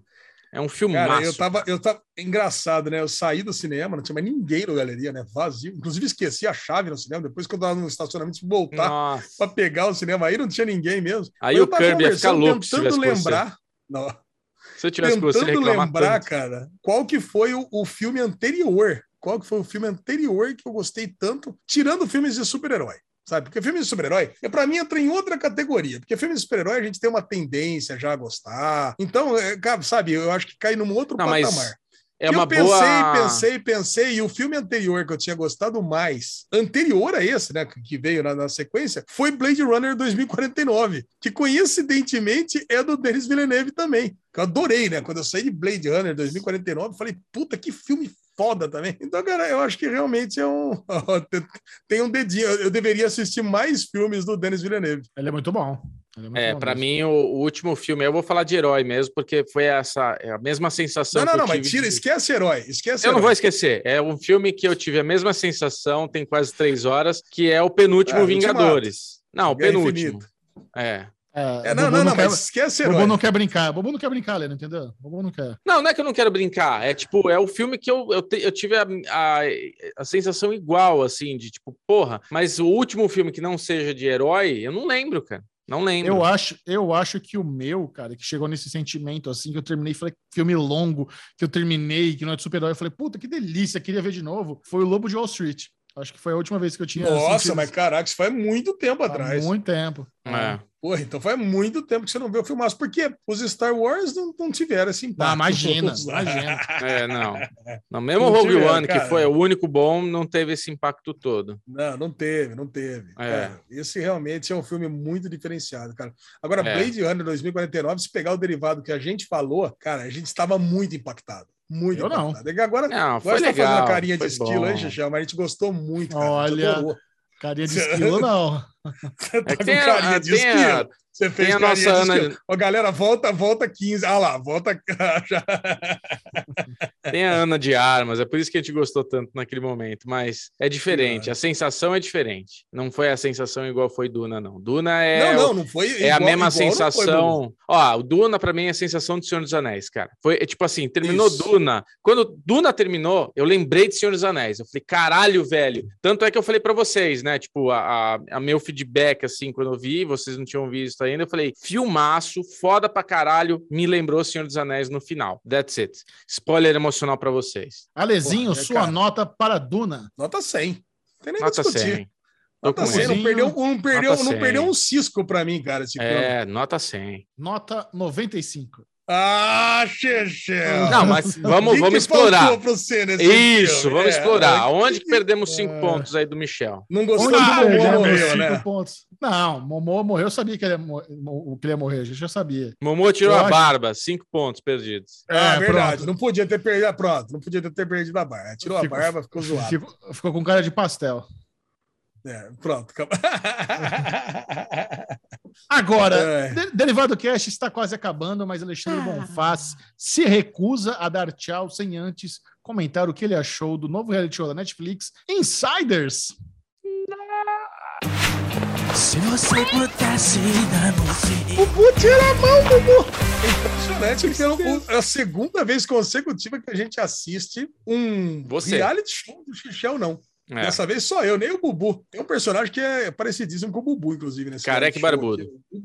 É, careca barbudo. Não, não é nem barbudo, é só careca mesmo. Tem uns piercing pra tudo quanto é lado. Parece mais tipo Bubu, uma então. versão mais fashion do Bubu. Então é a versão mais fashion do Bubu. Cara, eu vou falar, cara. é, Começa de uma forma interessante, assim, Insiders. Tem assim, uma, tem uma, é uma ideia bacanuda. Inclusive, uma galera marcou a gente no Twitter lá que tá faz... tem, uma, tem uma ativação nas ruas lá de Madrid. Eu falei, pô, vai ser legal, né? Vai assistir. Tem a, a atriz lá de La Casa de Papel, lá, a detetive Pirulito, lá, tá lá participando, apresentando. Eu falei, cara, vamos lá. Vou, eu vou assistir esse primeiro. E, cara, tem, uma, tem um quê de negócio legal esse, esse, esse reality show que mostra uma galera que teoricamente vai ficar confinado, estaria tipo numa pré-seleção, só que o reality show começa aí. Então a galera não sabe que está sendo filmada, então já começa ali, tipo, entre esses aí, a escolher X participantes. Cara, e aí realmente a galera fala um monte de absurdo nesse começo. Eu falei, cara, legal. Aí você vai assistindo meio que por osmose, sabe? Vai passando tempo. Só que, meu, é uma galera tão sem carisma, cara. Eu vou falar pra você, é um cast tão ruim, é uma edição tão mal feita,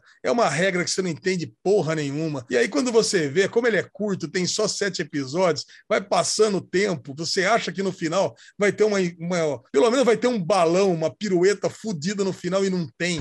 E você acaba com uma raiva dessa merda. eu vou falar pra vocês, cara. Eu, eu fiquei muito decepcionado com esses insiders. Muito decepcionado. E assim, e tem um gancho, e parece que já tá gravado a segunda temporada. Pelo que dá a entender, inclusive, já gravou a segunda, porque se alguém já assistisse essa primeira temporada inteira, não tem por que ter a segunda aqui. É como se fosse aquele F-Boy lá que a gente assistiu. Não sabe, não, não, não teria por que ter uma segunda, se todo mundo já sabe a regra, né? Então não tem por que continuar existindo. Agora, eu, eu fiquei muito triste com esse reality show que eu assisti. Assisti porque eu achei que a gente ia ter o nosso querido The Real aqui, né? Agora, Xexé, você abandonou os reality show? Podemos. Não, claro que não. Eu tô assistindo o Rio Shore, né? Que é muito melhor. não, mas Rio Shore não, não dá pauta. Cara, o Michel, Shore olha pauta? Tem que ver Rio Shore, ver a pauta que vai dar. O Michel não, é não, um final, né? vício. Só no final. O Michel é um vício com o iate lá, com não sei como é que é o nome, Michel? Below deck. Cara, Below é, deck. é- isso é insuportável o vício dele com Below Deck. Ele tem um segundo para respirar e coloca Below Deck lá para assistir. Eu acho que ele acabou, não- porque eu não vi mais ele assistindo. Não, não acabei, não. É que como eu terminei aquela temporada que tava assistindo, agora falta a sexta do Mediterrâneo ainda. Começou a quarta temporada essa, essa semana aqui, uma coisa, não sei qual que é. essa Mentira! semana. Below deck Sério? principal voltou? Que puta, que delícia. Começou a quarta temporada. E tá passando. Survivor, você não tá assistindo? Claro, claro que tô vendo Survivor também. Pô, essa eu queria ver, mas não tem legenda ainda. Essa seria uma, seria uma, seria uma boa pauta, né? Verdade. Tem legenda, não dá pra ver, né? O pessoal não tá, não tá colaborando. Tem certeza que não tem legenda? É, eu não achei, por enquanto, não, não tá na caixinha, né? Não tá na caixinha, não tem legenda. Ah, ok. Além de ter legenda, tem que ter legenda na folga, Xixel. Essa, essa é a minha regra. Não, não basta ter uma legenda, tem que baixar, essas coisas. Tá, a lesão tá fora dessas coisas. Tá, então tem que ter direto na caixinha, senão não rola, né? É Isso, tem que ser na, tem que ser na facilidade. Hum. Ah, Lezinho, voltou a nona temporada do você tem razão. Hum. Que delícia. Ah, é legal que você foi fazer. Alezinho, Bonfá, leve-nos para casa. Vamos encerrar o Derivado Cast de hoje com o bloco Ninguém Se Importa.